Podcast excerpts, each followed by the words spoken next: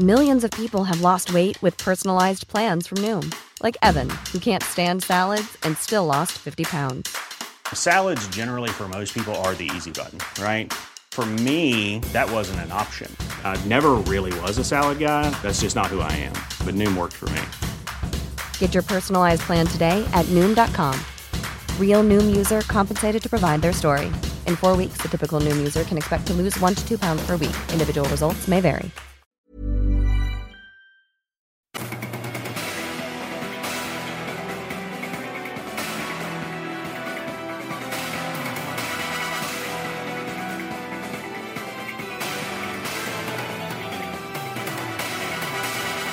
Hola amigos, ¿qué tal? Sean ustedes bienvenidos a El Heraldo Radio.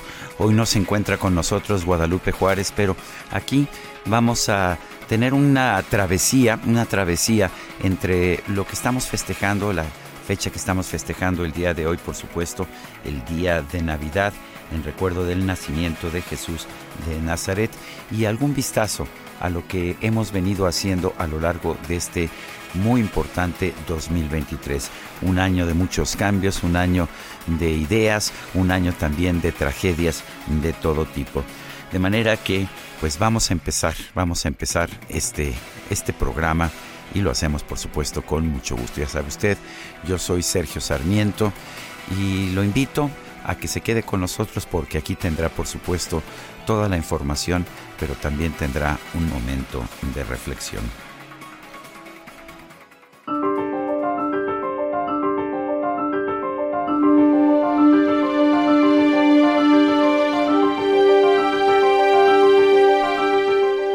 Y vamos, vamos a la frase, a la frase de este día. Espero que pues que le ayude a usted también esta frase.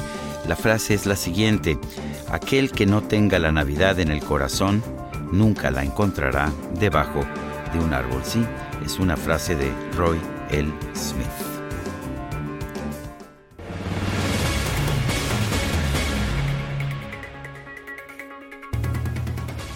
A lo largo de este año tuvimos una serie de conversaciones que nos permitieron entender un poco mejor cómo se está desarrollando nuestro mundo, cómo se está desarrollando también nuestro país. A principio de año, de hecho, la ministra Norma Lucía Piña Hernández rindió protesta como la primera presidenta de la Suprema Corte de Justicia de la Nación y también del Consejo de la Judicatura Federal. En su discurso reconoció la determinación de los ministros que la respaldaron para romper lo que calificó como un inaccesible techo de cristal. Y sobre este tema conversamos con la ministra en retiro y senadora de Morena, Olga Sánchez Cordero. Tenemos a la doctora Olga Sánchez Cordero precisamente en la línea telefónica. Doctora Sánchez Cordero, gracias por conversar con nosotros. Eh, sé que la ministra Norma Piña trabajó, la, la ahora ministra presidenta, trabajó con usted. Cuéntenos cómo fue que terminó con usted, eh, qué tal fue su trabajo. Cuéntenos un poquito de ella antes de estar en la Suprema Corte ya como ministra y antes, por supuesto, de ser electa ministra presidenta. Ay, Sergio, muy buenos días. Gracias por esta oportunidad. Gracias, Lupita. Hola, ¿qué tal, doctora? Buenos días. De dirigirme a ustedes y a tu auditorio. Mira, efectivamente, yo cuando llegué a la Suprema Corte en febrero de 1995, ella ya estaba como secretaria de Estudio y Cuenta de otros ministros. Y yo, la verdad de las cosas, pues ausculté dentro de la Corte quiénes eran las mejores y los mejores secretarios de Estudio y Cuenta. Entonces, a mí muchas personas me dijeron, eh, quédate con Norma Piña. Norma Piña es muy buena, es una mujer muy trabajadora y es una mujer que conoce muy bien eh, todo el tema del amparo y conoce muy bien realmente eh, la elaboración de los proyectos de resolución. Entonces yo le, la invité, la invité a quedarse conmigo. Esto fue, imagínate, 1995 la invité a quedarse conmigo, ella llevaba algunos años ahí en la Suprema Corte, pocos, pero ya llevaba algunos años. Y también eh, tenía ya otra carrera judicial anterior de, de varias cuestiones, como creo que fue actuaria también, en fin. Entonces, eh, a mí realmente no tienes idea cuántos proyectos me ayudó a hacer y caminamos juntos casi cuatro años.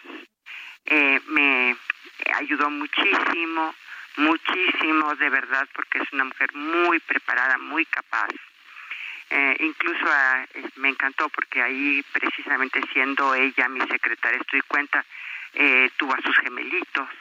Entonces eh, fue una gran, gran, gran compañera y sobre todo una mujer muy profesional. Doctora, ayer... perdón, nada más, se fue ya cuando se hizo jueza de distrito, es decir, cuando ganó la oposición de jueza de distrito fue cuando ya dejó la ponencia de la primera sala adscrita a mí. Ya, gracias, Lupita. Perdón, doctora, pensé que, había terminado. Eh, la, ministra eh, Piña rompe el techo de, cristal, decía ayer en su, eh, en su discurso que me pareció, la verdad, sensacional cuando se refiere a las mujeres, cuando dice, bueno, todas estamos aquí, me siento protegida, me siento fuerte, me siento acuerpada. Habla de romper el techo de cristal, pero también habla de otra cosa muy importante. ella dice que, pues, este tema de la columna vertebral que debe haber en el, en el sistema, que es la independencia judicial. Eh, doctora, ¿cómo ve usted estos dos temas por los que empieza la ministra? El tema, yo te lo voy a platicar desde mi propia experiencia. Sí. Mi propia experiencia. Cuando yo llegué a la Corte y cuando se vino la primera, eh, digamos, elección de presidente y después la elección de Genaro Góngora, yo le pregunté a algún ministro, claro que era de la generación anterior, ¿eh? Ahora sí que te voy a decir que en paz descanse y voy a omitir su nombre, le voy a decir, a ver, yo quiero que me dé una sola razón por la cual una mujer no puede presidir esta Suprema Corte. Y la respuesta fue para mí demoledora. Me dijo, mire Olguita, acuérdese que a los hombres no nos gusta que nos manden las mujeres. Esa fue su respuesta no que no tuviéramos capacidad, no que no eh, habríamos tenido un esfuerzo enorme para lograr llegar a algún lugar, no, simplemente, claro que te estoy hablando de generaciones anteriores. Bueno, cuando, yo estuve en la Pero no, no, ha cambiado mucho la, situación. Yo, he seguido escuchando ese tipo de argumentación. Sí. Este, pues mira, Sergio, yo te voy a decir algo que, que para mí fue como un balde de abuelada, ¿no? Este, pero además yo eh, casi toda mi carrera en la Suprema Corte estuve única y exclusivamente como única mujer entre eh, los 11 que éramos 10 hombres y yo. O sea, mi, mi, mi, ¿cómo te diré? Mi perspectiva, mi posibilidad era prácticamente nula, prácticamente nula. Yo sabía que no iban a votar por mí ninguno. Sabía que estaban entre ellos la, la presidencia de la Corte. Y sí te quiero decir que hubo eh, una gran cordialidad conmigo, me trataron con una gran generosidad, me fueron muy caballerosos conmigo, pero pues una cosa es eso y otra cosa es que hayan que, haya el piso parejo, ¿no? siquiera pensado, ¿no? Que yo pudiera llegar. Entonces para mí, pues imagínate lo contenta que estoy de que se rompió este techo. Este techo era realmente un techo muy importante de romper, pero además y ahora me voy en la parte que la segunda parte que tú me. Independencia judicial. Este era una, un techo muy muy difícil de romper por la estructura también del poder judicial. Digamos, eh, cuando yo me retiré del poder judicial eran apenas 25% de juezas y eran no sé si 12 o 12% de magistradas en todo el país. O sea, digamos, la, la, este, la paridad no siquiera se, se vislumbraba por ningún lado. Entonces, ahora que ya hay una composición y una integración de la Corte mucho más equilibrada, entonces ya podríamos hablar o ya podemos hablar. Incluso yo en mi Twitter, que por cierto, yo tampoco tenía Twitter, mi querido sí. lo tuve hasta el 18 y por razones ya de figura pública en otros ámbitos. Sí. Este, pero eh, el, el tema que era precisamente ese, que no se tenía una integración ni siquiera para poder lograrlo. Y ahora que se tiene una integración diferente, que se tiene una integración ya con varias ministras, yo en mi Twitter posteé hace, eh, cuando fue ya la última ministra designada, esta foto es histórica, grábensela. Ahí está. ¿Por qué? Pues porque ya eran una situación muy distinta de integración de la Corte. Yo creo que las mujeres fueron las que votaron por ella, te lo voy a decir sincera. Yo no sé quién de ellas. bueno, sabemos que Yasmín votó por ella, que Loreta votó este por el ministro Alfredo Gutiérrez Ortiz Mena. Eh, parece que el voto ahí fue dividido en términos de mujeres y de hombres. Y que hubo quien votó por ella, pues no por ser mujer, sino porque pensaron que era la mejor calificada. Al que yo iba, Sergio, carrera judicial importante para mí, creo que lo señalo en mi columna de hoy. sí, tu columna. Gracias.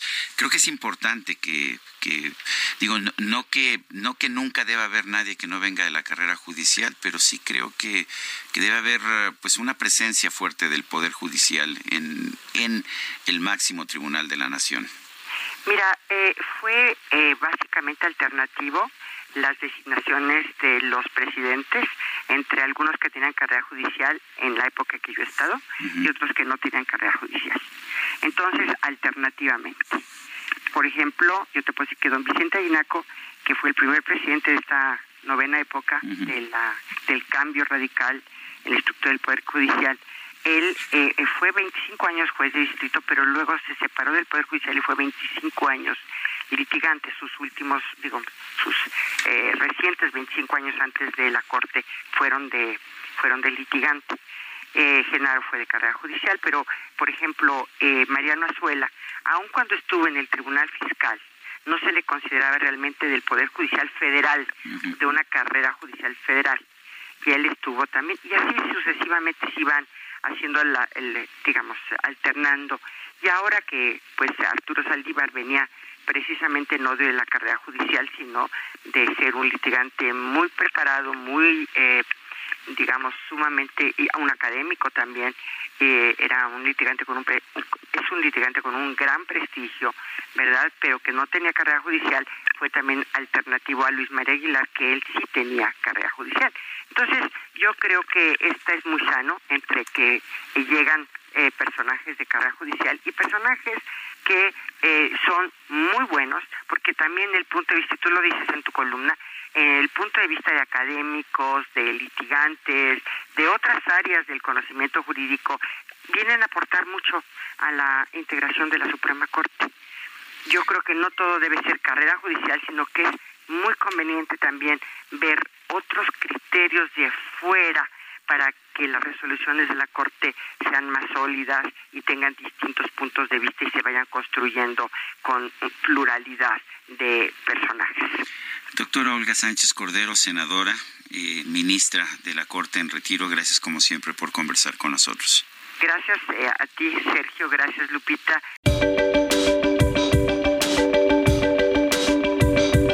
Para Sergio Sarmiento y Lupita Juárez, su opinión es muy importante. Escríbales en arroba Sergio y Lupita.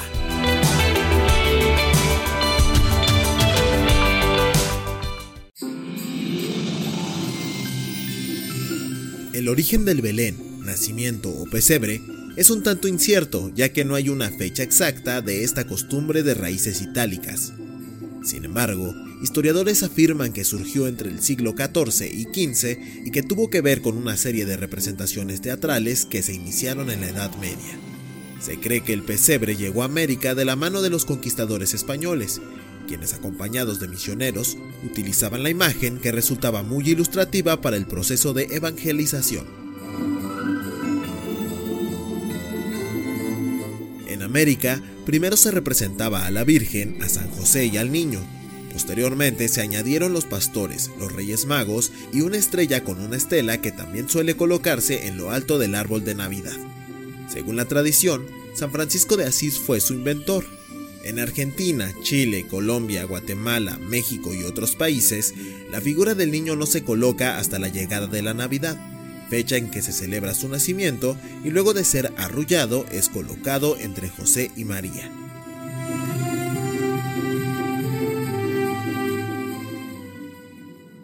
Alejandro Ope, analista en seguridad, te saludamos con mucho gusto esta mañana. ¿Cómo estás? Muy buenos días. Buenos días, Sergio. Buenos días, Lupita. Buenos días, auditorio. Oye, escuchando al secretario de la Defensa, ¿cómo ves el operativo que se desarrolló? ¿Cómo viste este esta acción? Eh, si tomamos en cuenta, pues, cómo estaba ayer incendiado eh, Culiacán y el número de, personas que perdieron la vida, pues eh, pareciera eh, una situación eh, donde las pérdidas de vidas humanas fueron menor a lo que a lo que se esperaba, ¿no? Después de este ataque tan violento que se vivió durante horas. Eh, así es, mira, primero hay que felicitar al equipo que participó en la ubicación y captura de, de Guzmán, ¿no? A todas las, dependencias que formaron parte de, este esfuerzo. No es cosa menor dar con un personaje de esta naturaleza. Eh, capturarlos, como se vio ayer, no tiene es una organización que tiene una gran capacidad de fuego, tiene mucho, muchos recursos organizacionales y que tiene mucha presencia en la zona. Entonces no es fácil lo, que se logró. Entonces primero, primero yo creo que sí, no se puede regatear ¿no? el mérito de, la captura.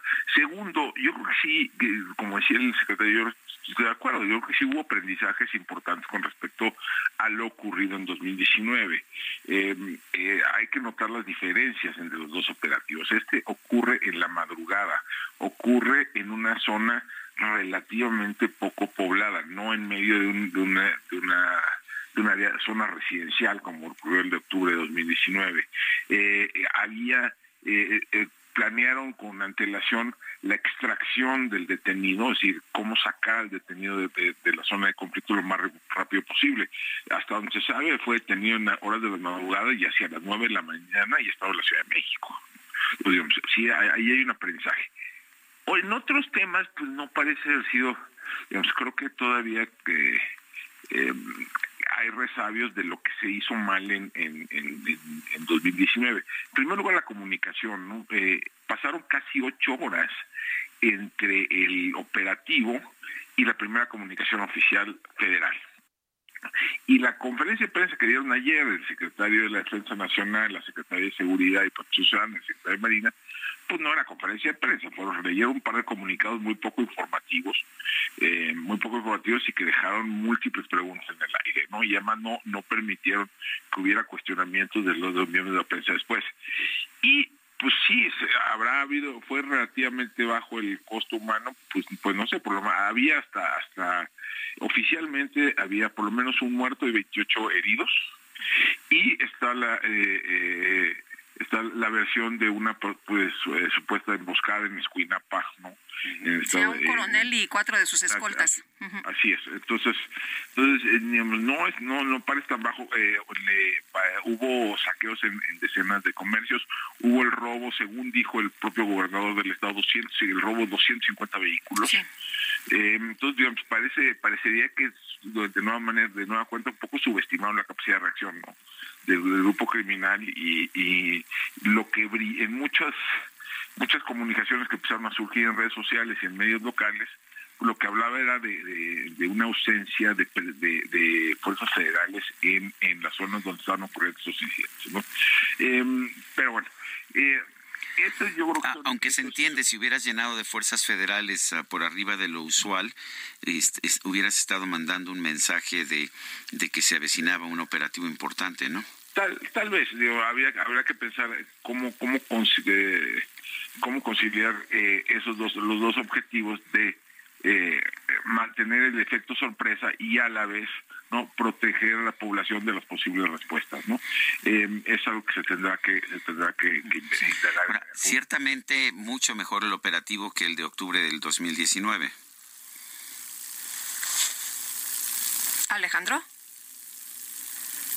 Alejandro se nos cortó la comunicación. Vamos a tratar de restablecer el eh, contacto con Alejandro Ope, analista. Vale la pena señalar que Luis Crescencio Sandoval, el, el, general secretario, no mencionó ninguna muerte, no mencionó ningún herido en su conferencia de prensa del día de ayer. Fue posteriormente cuando las autoridades locales de Sinaloa eh, señalaron que había este muerto y los 28 heridos. Alejandro, te, te perdimos durante un momento. La pregunta es, ciertamente el operativo de ayer mucho mejor hecho que el de octubre del 2020, de 2019, si es que estuvo planeado el del 2019.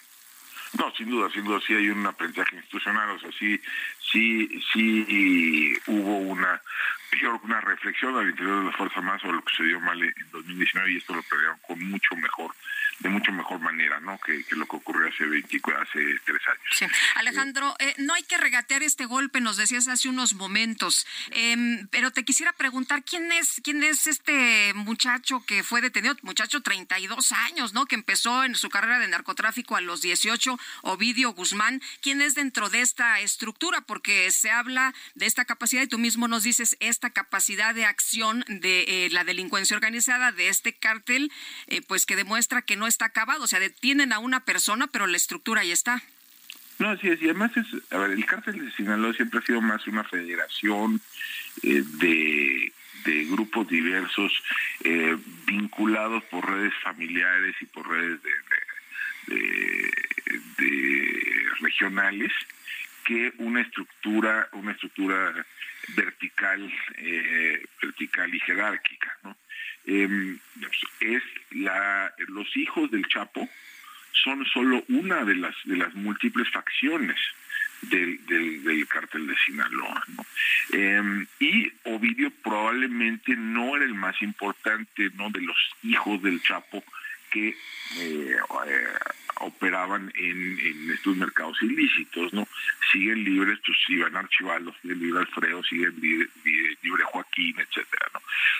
Entonces todavía, eh, o sea, sí, digamos, tiene un pez valor simbólico importante eh, la captura de Ovidio, sobre todo después de lo ocurrido en octubre de 2019, pero digamos, en términos de su impacto sobre la operación de la organización criminal o su impacto en, en la estructura de la economía ilícita ¿no? de, esa región del país, pues yo creo que es relativamente limitado el efecto. ¿no? Yo creo que a estas alturas ya deberíamos de, después de, tantas capturas, de tantos capos durante tantos años, ya deberíamos de saber que eso tiene impactos relativamente limitados sobre el flujo de drogas o sobre las la capacidad de violencia de, de, estos grupos criminales. Alejandro, el, el, general secretario habló de el, el grupo de los menores. Eh, ¿Existe como, como grupo tal? Eh, se había hablado de los chapitos, no sé si sea el mismo o si sea distinto, pero, pero aquí es, es una organización realmente o, o pues así se designa a las distintas organizaciones encabezadas por los hijos del más Chapo. Bien, más bien son, esas son las designaciones que luego, así que luego pone la autoridad. ¿no? Para, digamos, la manera de atajo analítico, ¿no? Mm. Pero sí son, son una de las múltiples facciones, uno de los múltiples grupos que operan eh, federados o confederados dentro de, este paraguas que le llamamos, se le llama cartel del Sinaloa, cartel del Pacífico, ¿no? Y que son gente que proviene de las mismas familias, de las mismas regiones, de las mismas, eh, de los mismos municipios, etcétera, ¿no? Entonces, eh, que están vinculados por, están en este ecosistema. Es más, deja, que pensarlo esto más como una suerte de ecosistema, ¿no? Eh, que, o red, o una red que como una, una estructura vertical, jerárquica, ¿no? Yo creo que eso es. Y, y, y, y, hay, y hay alianzas, digamos, eh, que son eh, una red de alianzas que tal vez son inestables, que operan, que operan de manera conjunta en, ciertos temas, que comparten algunos activos, que, que, que comparten información, etcétera, pero que no necesariamente uno es jefe de otro. Muy bien, pues Alejandro, como siempre apreciamos mucho que puedas platicar con nosotros, que nos puedas explicar de manera detallada cómo está la situación. Muy buenos días.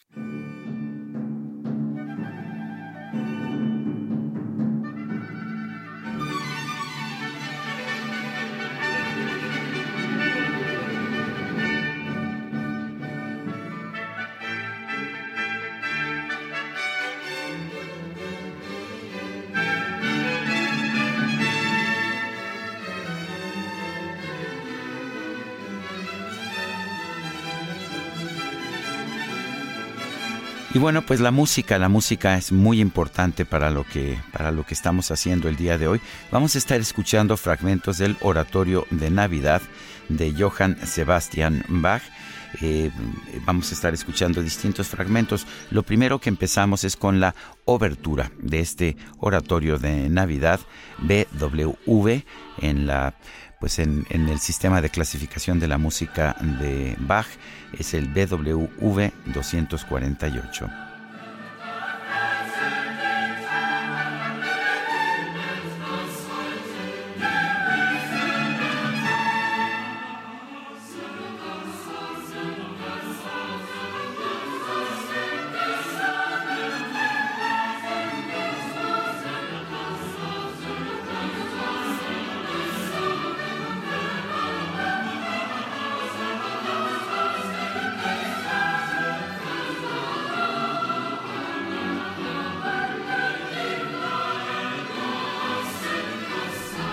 Vamos a, una pausa en estos momentos. Yo soy Sergio Sarmiento, lo invito a quedarse con nosotros.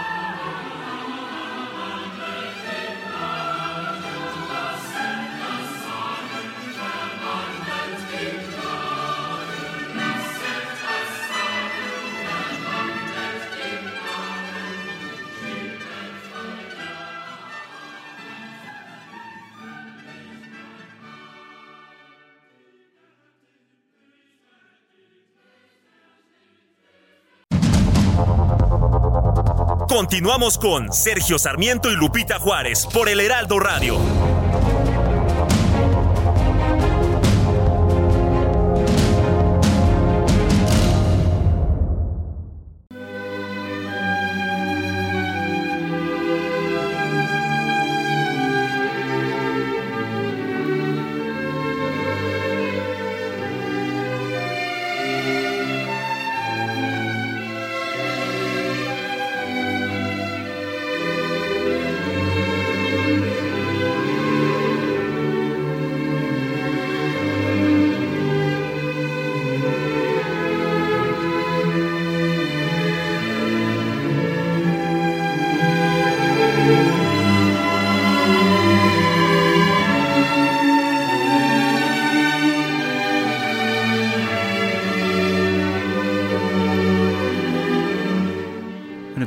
Bienvenidos otra vez a este programa especial de la Navidad. Seguimos escuchando el oratorio de Navidad de Johann Sebastian Bach.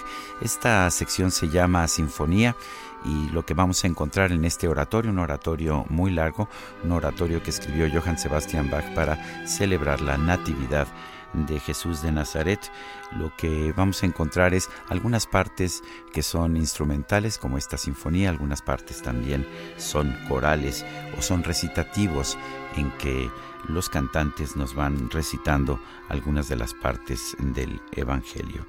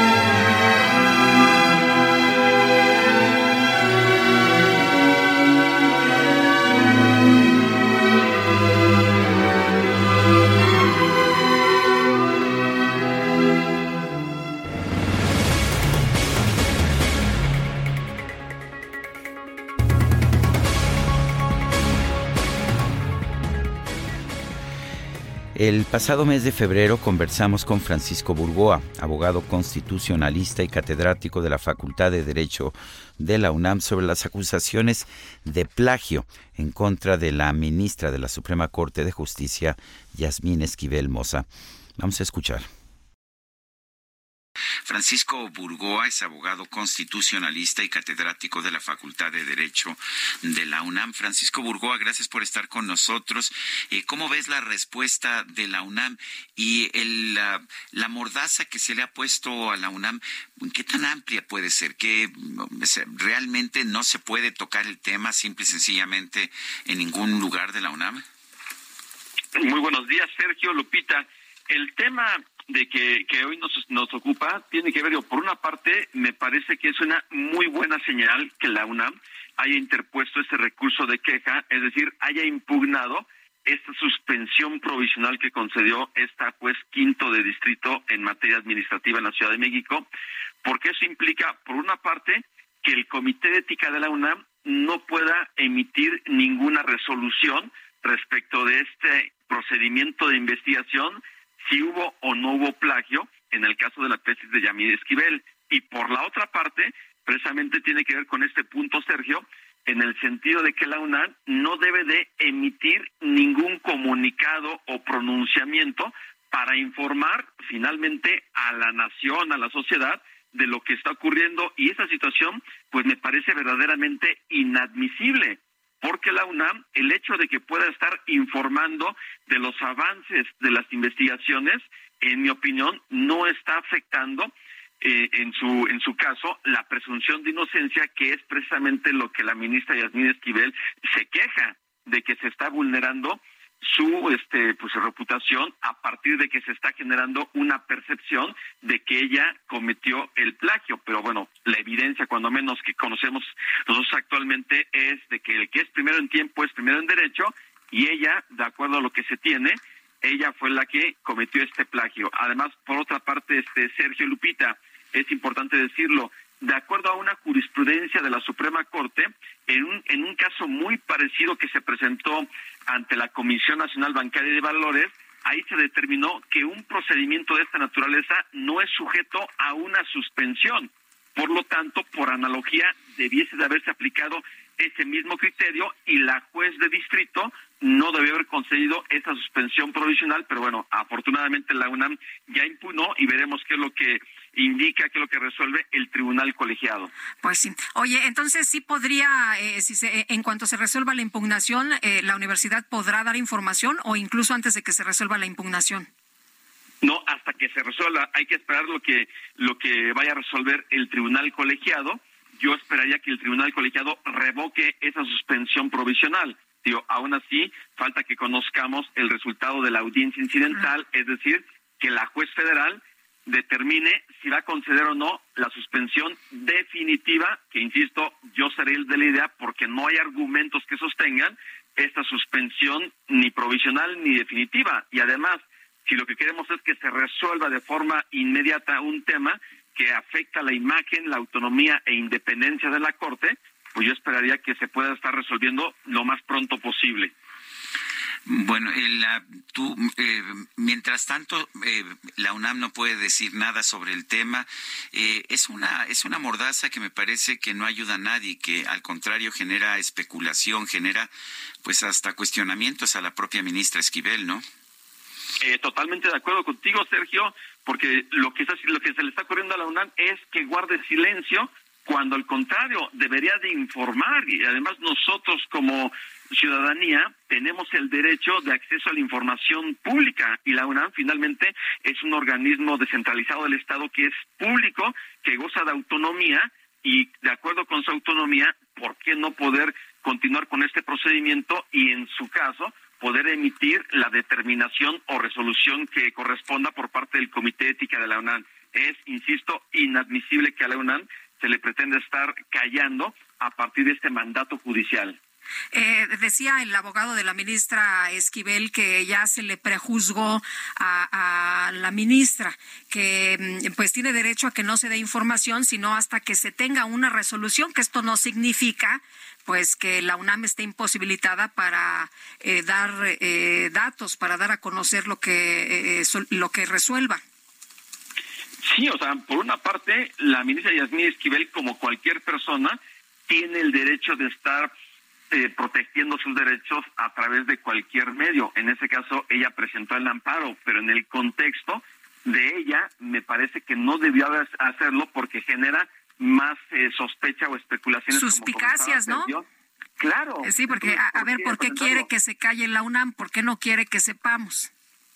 Efectivamente, porque además el hecho de que la UNAM vaya a tomar una determinación a, través del Comité de Ética, aún así, en ese momento, la misma eh, exalumna Yasmín Esquivel va a tener también los medios jurídicos para poder defender sus derechos. Es decir, no es que se le esté privando de su derecho de audiencia, al contrario, a través de su representante ha ofrecido las pruebas que ella estima son contundentes. Bueno, veremos qué es lo que dice el Comité de Ética de la UNAM, pero es un tema que no debiese de estar ocultando, al contrario, debe ser abierto, transparente, para que todas las personas podamos realmente conocerlo, porque, insisto, es un tema que nos debe de interesar a todos porque está tocando la imagen, el prestigio del máximo tribunal de impartición de justicia como es la Suprema Corte. Francisco Burgoa, abogado constitucionalista y catedrático de la Facultad de Derecho de la UNAM, gracias por conversar con nosotros. Al contrario, Sergio Lupita, muy buen día para ti y para tu audiencia.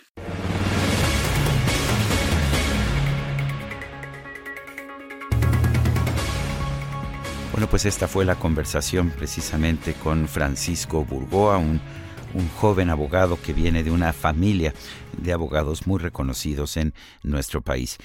Y el 25 de marzo se dio a conocer el fallecimiento del actor y comediante Javier López Chabelo. Tenía 88 años de edad. Sobre este tema, tuvimos la oportunidad de conversar con el actor y cantante César Costa, quien trabajó con Chabelo con Javier López en el programa La Carabina de Ambrosio. Tenemos en la línea telefónica a César Costa, usted lo conoce, es cantante, es actor, es un personaje entrañable para millones de mexicanos, como lo era un compañero de trabajo suyo, Javier López Chabelo, quien murió este sábado a los 88 años. César, yo quiero agradecerte el que hayas aceptado esta llamada y la pregunta, ¿cómo era, cómo era trabajar, cómo era tu relación con Javier López Chabelo? Buen día, Sergio, Lupita, ¿cómo están? Qué gusto saludarlos. Un abrazo grande. Igualmente. Mira, era, puedo decirte que fue muy disfrutable poder trabajar estos ocho años con Javier, porque siempre era un hombre muy ocurrente, ¿no? Yo tuve que aprender a, a estar a la altura de, de él en el sentido de de que era un hombre lleno de ocurrencias. Entonces, los guiones, bueno, pues eran un, guion a seguir nada más, pero había mucha, mucha improvisación, mucha creatividad. A veces, pues me ganaba la risa, ¿no? Sin duda, porque eran muy, muy, muy ocurrentes. Y bueno, lo que nos deja Javier a mí un, un ejemplo de una disciplina extraordinaria en el trabajo, una gran capacidad para el mismo. En fin, fue muy disfrutable esos ocho años de la carabina de Ambrosio. Eh, César, ¿alguna de las anécdotas que, te acuerdes de las, eh, bueno, de las muchas que, debes tener? Nos decías ya, pues a veces en el guion te, que era improvisado, pues les, te, ganaba la risa, pero algo que, que recuerdes con, con, mucho, con mucho cariño o que eh, recuerdes, eh, pues a lo mejor en este momento, una vez que pues ya Chabelo ha, ha partido. Mira, hay, como bien dices, infinidad de anécdotas. Una, una que recuerdo es cuando estábamos haciendo este sketch de los panditas. Eh, era su cumpleaños y yo le entregaba una, le cantaba las mañanitas con un cirio y al abrazarme él de emoción, porque era un hombre muy grande, muy, muy brusco, era, era un hombre muy fuerte entonces me, me abrió la ceja, me abrió la ceja eh, dentro de la botarga, pues yo estaba embajado de sangre y, empezó a retosar eh, sin darse cuenta obviamente lo que había sucedido. Entonces eh, yo tuve que, que decir, él mencionaba que le llamó mucho la atención que dijera yo palabras altisonantes porque generalmente no las uso. Y antes, porque eh, y no daban el corte y yo sangraba y entonces de, repente ya se paró y dijo, oye, ¿qué, ¿qué pasa? ¿Por qué de esas groserías? Y claro, pues yo estaba con la ceja abierta eh, y ya me llevaron a la enfermería.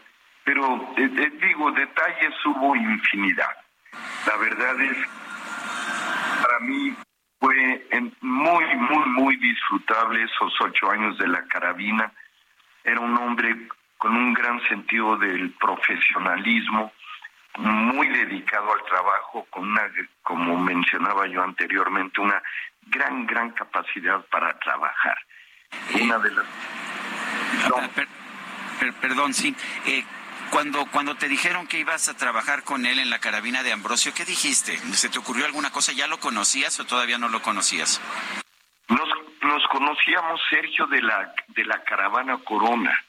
Eh, yo cantaba, yo encabezaba la, la parte de moderna de la caravana Corona y él hacía un número y me, me llamaba enormemente la atención que armaba y desarmaba su batería tres veces en el, en el, cada día, ¿no? En diferentes ciudades.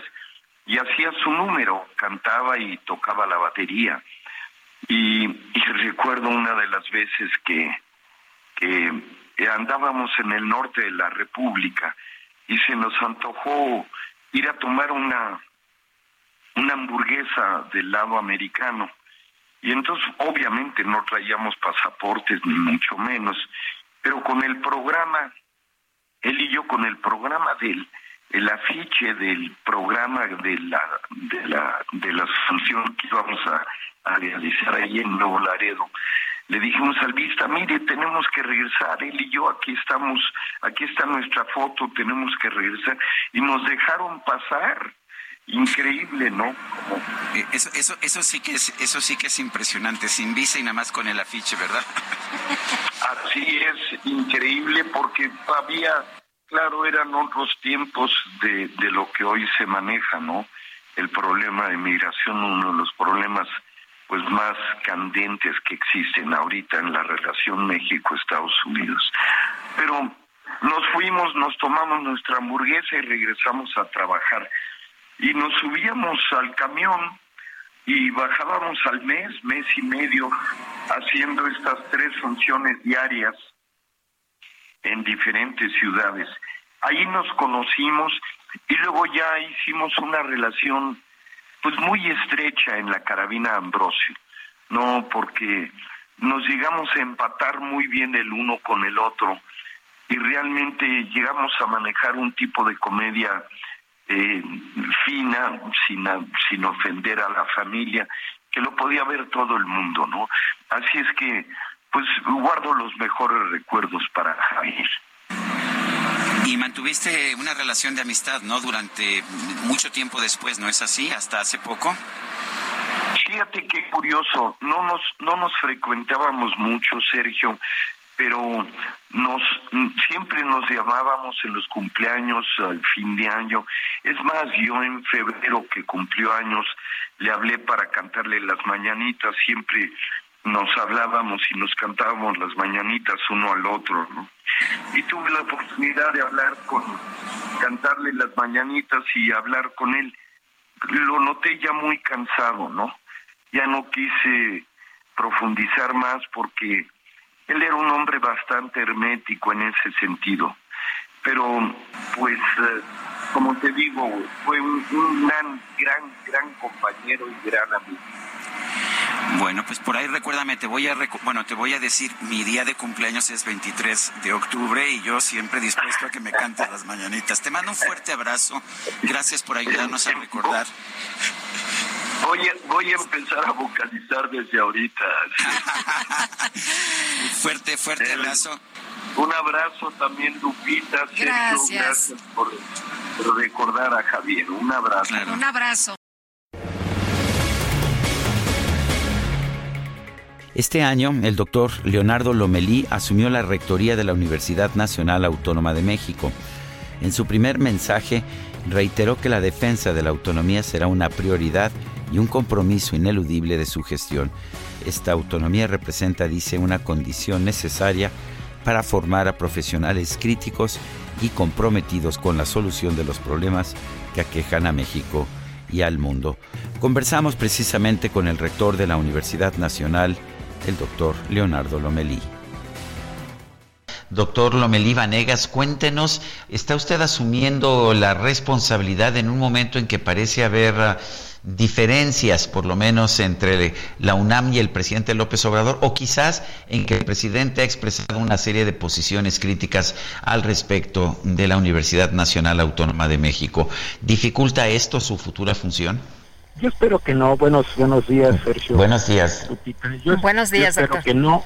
Eh, sí, ha habido, ha habido comentarios y hay que decir que desde hace al menos dos años, presidente en algunos momentos ha tenido algunos comentarios críticos hacia la universidad, pero en este periodo eso no se ha reflejado en algo que es muy importante para poder desarrollar las funciones de la universidad, que es el apoyo del gobierno federal a través del subsidio. Entonces yo creo que son críticas que, por supuesto, hay que, hay que valorar, pero que no se han reflejado en una actitud que haya obstruido la función de la universidad. Y creo que al final sería deseable un diálogo para que de esa manera pues podamos este en su momento responder algunas de las inquietudes del propio presidente de la República, pero yo diría que a pesar de estas críticas, la relación con el gobierno federal, a través de secretarios, secretarias de Estado, a través de sus secretarías, a través del Consejo Nacional, ahora de Humanidades, Ciencia y Tecnología, pues ha seguido funcionando y la universidad ha podido tener este apoyos para realizar sus funciones. Eh, doctor, se habla de, del incremento en la matrícula, incluso de pues el trabajo que, que se ha hecho en, los últimos en los últimos meses, en los últimos años. Y le quiero preguntar, ¿la Universidad Nacional Autónoma, Autónoma de México es una universidad elitista? No, este, justo una cosa que yo creo que es importante subrayar Primero, en efecto, ha habido un incremento en la matrícula. No se, no se conoce mucho, eh, pero lo cierto es que entre el año 2001 y el año 2023 tuvimos un crecimiento de 55% en la matrícula. Eh, eso muchas veces ha generado eh, problemas en, algunos planteles, en algunas facultades que ya de por sí estaban saturadas. Eh, y hay que decir también que el 80% de nuestros alumnos, de acuerdo con la información socioeconómica que tenemos, proviene de hogares con ingresos inferiores a cuatro salarios mínimos. Entonces yo no, yo, yo diría que es evidente que no hay elitismo en la universidad. Hay, por supuesto, rigor académico, pero eso no se traduce en elitismo. Eh, doctor Lamelí, ¿qué viene ahora? ¿Qué, tipo de medidas puede usted impulsar dentro de esta universidad en la cual ha servido usted virtualmente toda su vida? Creo que es muy importante fortalecer el bachillerato. Eh, creo que además tenemos que hacernos cargo de las afectaciones que en el aprendizaje tuvo la pandemia en todos los niveles, pero en el caso del bachillerato es particularmente preocupante porque si no llegan con suficientes bases, eh, pueden rezagarse en sus estudios de licenciatura. Entonces, eso es muy importante. Es muy importante mantener actualizados los planes y programas de estudio y sobre todo también innovar en los métodos de enseñanza. Si algo nos enseñó la pandemia es que podemos aprovechar mejor los diversos recursos tecnológicos con los cuales disponemos. Creo que esto es hoy obligado, debemos de construir eh, modalidades mixtas o híbridas de enseñanza, porque esa es la tendencia y esa será creo yo, la constante a lo largo de este siglo con cambios tecnológicos tan acelerados. Eh, ¿Va a haber eh, diálogo con todos los sectores de la UNAM, del gobierno, con los estudiantes, con todo el mundo? Sí, yo creo que en eso la universidad debe de, poner el ejemplo. Creo que debemos de abonar en una, en una cultura de diálogo.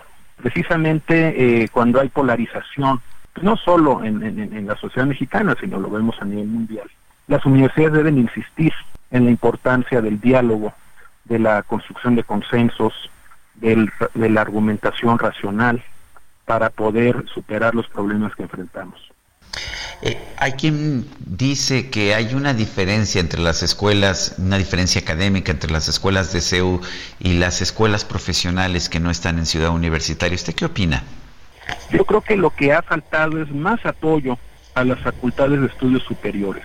Tenemos muy buenas este, facultades de estudios superiores, pero no han recibido los recursos que, que amerita para el número de estudiantes que, que, atienden. Eh, no solo es un problema de infraestructura, también en muchos casos eh, requieren más plazas de personal de tiempo completo, de personal académico. Entonces yo creo que habría que este, atacar esas asimetrías, cerrar las brechas que separan algunas facultades de otras. Eh, doctor, dentro de los cambios que, que, se harán cuando usted llegue, ¿se ha contemplado recuperar, por ejemplo, el auditorio justo cierre, entre otras cosas? Yo creo que es muy importante que podamos eh, recuperar el auditorio para las funciones de la universidad. Y para eso creo que es importante la participación, por supuesto, de la, de la Administración Central de la Universidad, entrando por la Rectoría, también de la comunidad de la Facultad de Filosofía y Letras, y de toda la comunidad universitaria, porque no solo es un espacio de, de la facultad, es un espacio emblemático de la universidad y creo que es importante reflexionar sobre la trascendencia que ha tenido este espacio en el pasado. Doctor Leonardo Lomelí, gracias por conversar con nosotros y estaremos al pendiente de su gestión en la máxima casa de estudios de este país. Muchísimas gracias.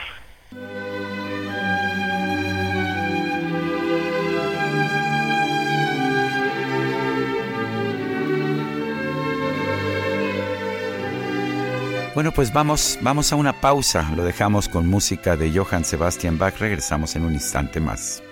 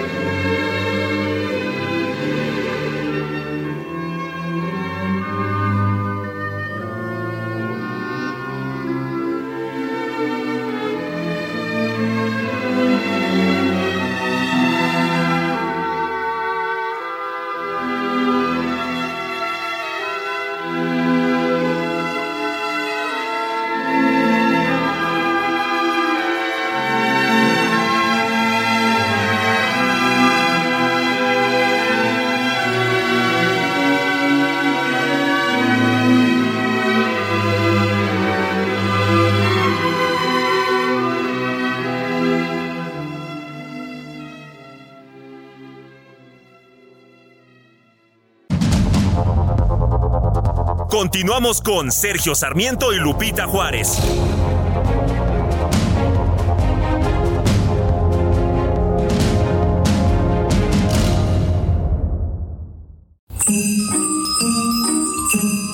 Una de las tradiciones navideñas más comunes es la colocación del árbol de Navidad. ¿Pero conoces el origen de este? Historiadores ubican el inicio del árbol de Navidad entre 680 y 754, cuando San Bonifacio cortó un árbol que simboliza el universo, sagrado por los paganos, y en su lugar plantó un abeto que adornó con manzanas y velas como símbolo del amor de Dios.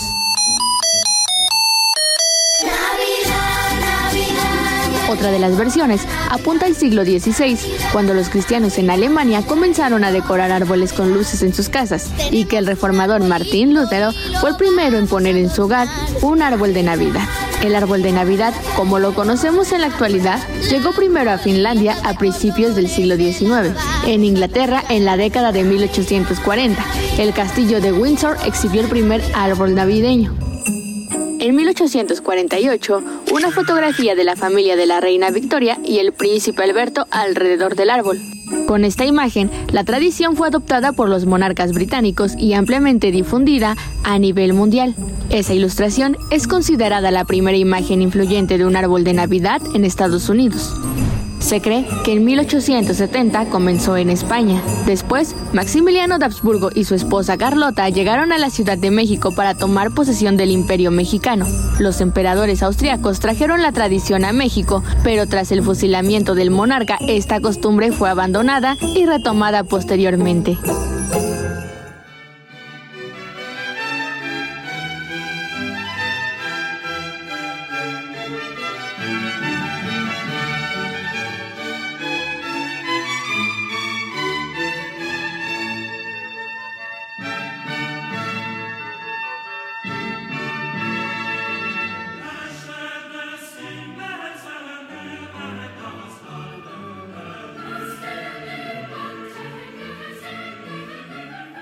Bueno, pues uh, regresamos nuevamente. Estamos escuchando el oratorio de Navidad de Johann Sebastian Bach. Este fragmento que estamos escuchando es Herrscher des Himmels, el Señor de los cielos.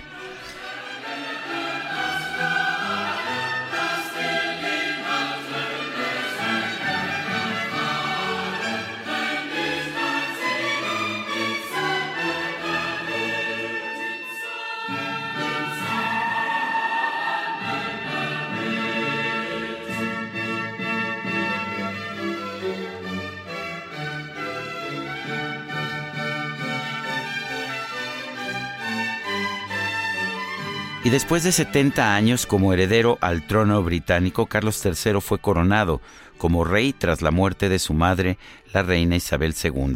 La ceremonia de coronación es un ritual que simboliza la unión entre la monarquía, la iglesia y el Estado.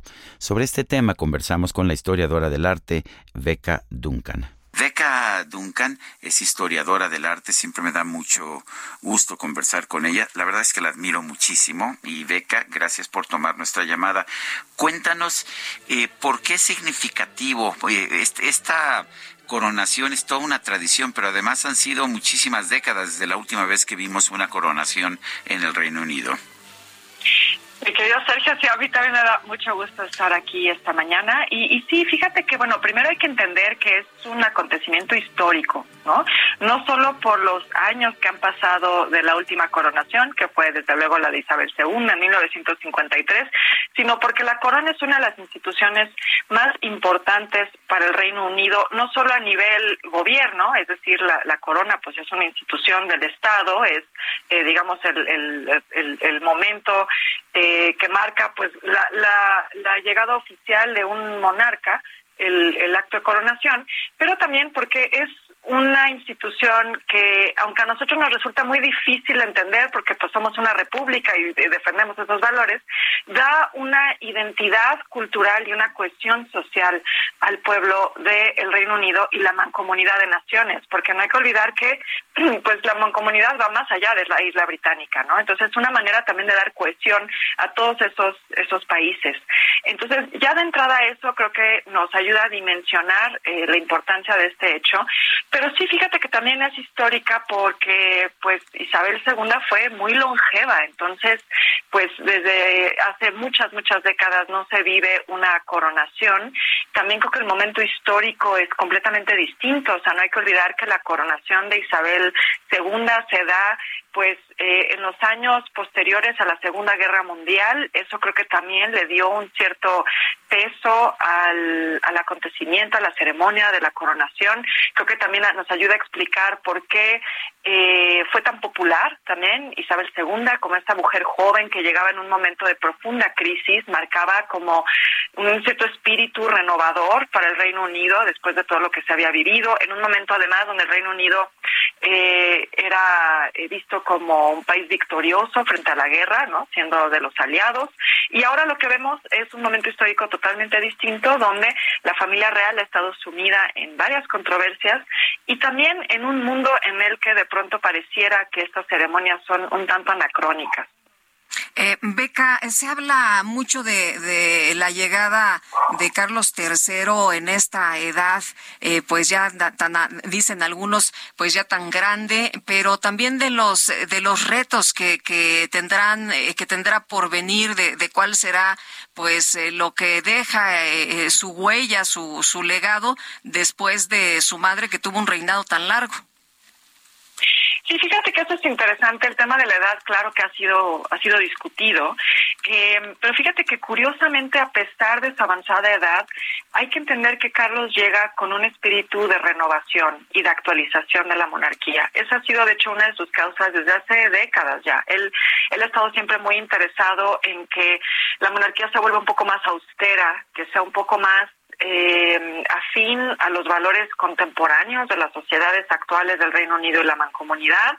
Entonces, ya desde la ceremonia que veremos el sábado, va a haber cambios interesantes que, por cierto, están resultando también controversiales para las facciones más conservadoras de la sociedad británica. Por ejemplo, hay ciertos guiños a la diversidad que está haciendo eh, Carlos invitando a familias reales de eh, pues de todos los continentes porque va a estar presente por ejemplo la familia real japonesa eh, va a haber también presencia de otras eh, coronas europeas. Entonces eso por ejemplo es algo que no se había visto antes que hubiera como esa diversidad de invitados también la parte religiosa él ha hecho modificaciones muy interesantes él ha hablado de ser el rey pues no solo de los anglicanos sino de todos los británicos sin sin importar su fe. Y esto es, es complejo porque no hay que olvidar que en el Reino Unido el rey o la reina es también el representante de la Iglesia anglicana. De hecho, en el juramento, que es una de las partes de la ceremonia, ellos eh, juran defender la fe protestante. Y lo que hizo Carlos fue que el aceite de la unción eh, con el que se lleva a cabo esa otra parte que es fundamental en la ceremonia de coronación, no solo lo bendijo el arzobispo de Canterbury, sino que fue a Jerusalén a que también lo bendijera el eh, obispo de la Iglesia Católica Ortodoxa. Entonces, está haciendo estas cosas que nos hablan ya de una monarquía que se está, eh, está cambiando, está siendo un poco distinta a como se había visto antes. También hay que entender que él es un gran ecologista, esa ha sido una de sus, de sus causas. Eh, entonces, hizo cosas como, por ejemplo, imprimir la invitación en papel reciclado. otras cosas que ha hecho es reciclar muchos de los elementos que se utilizan en la coronación, o sea, va a usar una el manto imperial, eh, es el, el manto que usó su abuelo, porque bueno, también mandar a hacer ahora un manto de pieles, pues no va para nada con los valores actuales actuales, ¿no? Y mucho menos con alguien que es medioambientalista. Entonces, eh, creo que a pesar de, que podríamos pensar que siendo un hombre mayor va a tratar de sostener de la manera eh, más eh, más fuerte las tradiciones y la historia, en realidad lo que estamos viendo es que Carlos III llega con un espíritu de reformar a la monarquía. Ahora tengo la impresión de que cuando la reina Isabel asumió la corona en 1952 había una gran unidad, un gran respeto de toda la población británica. No parece ser la situación con Carlos III. Eh, siempre ha sido un personaje que divide y más por toda la historia, esta historia romántica, dramática que tuvo con la princesa Diana. ¿Qué opinas? ¿Qué tan dividido está el pueblo británico? Sí, está muy dividido, eh, definitivamente. Hay estadísticas incluso que hablan de que un porcentaje importante, casi la mitad de la población, no tiene interés en ver la coronación, no tiene interés de ir a Londres a presenciarla.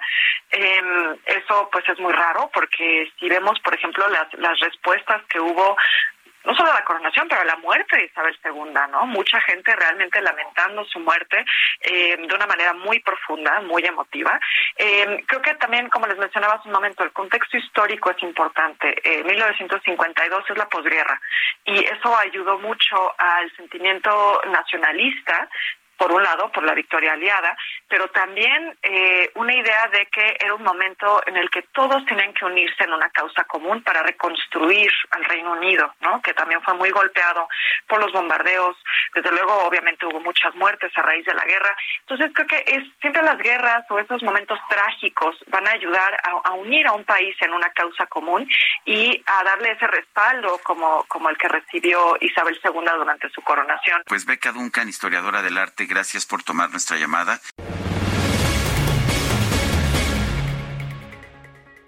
Y bueno, 2023 no fue solamente un momento de coronaciones. Tuvimos conflictos, tuvimos guerras, tuvimos em, violencia.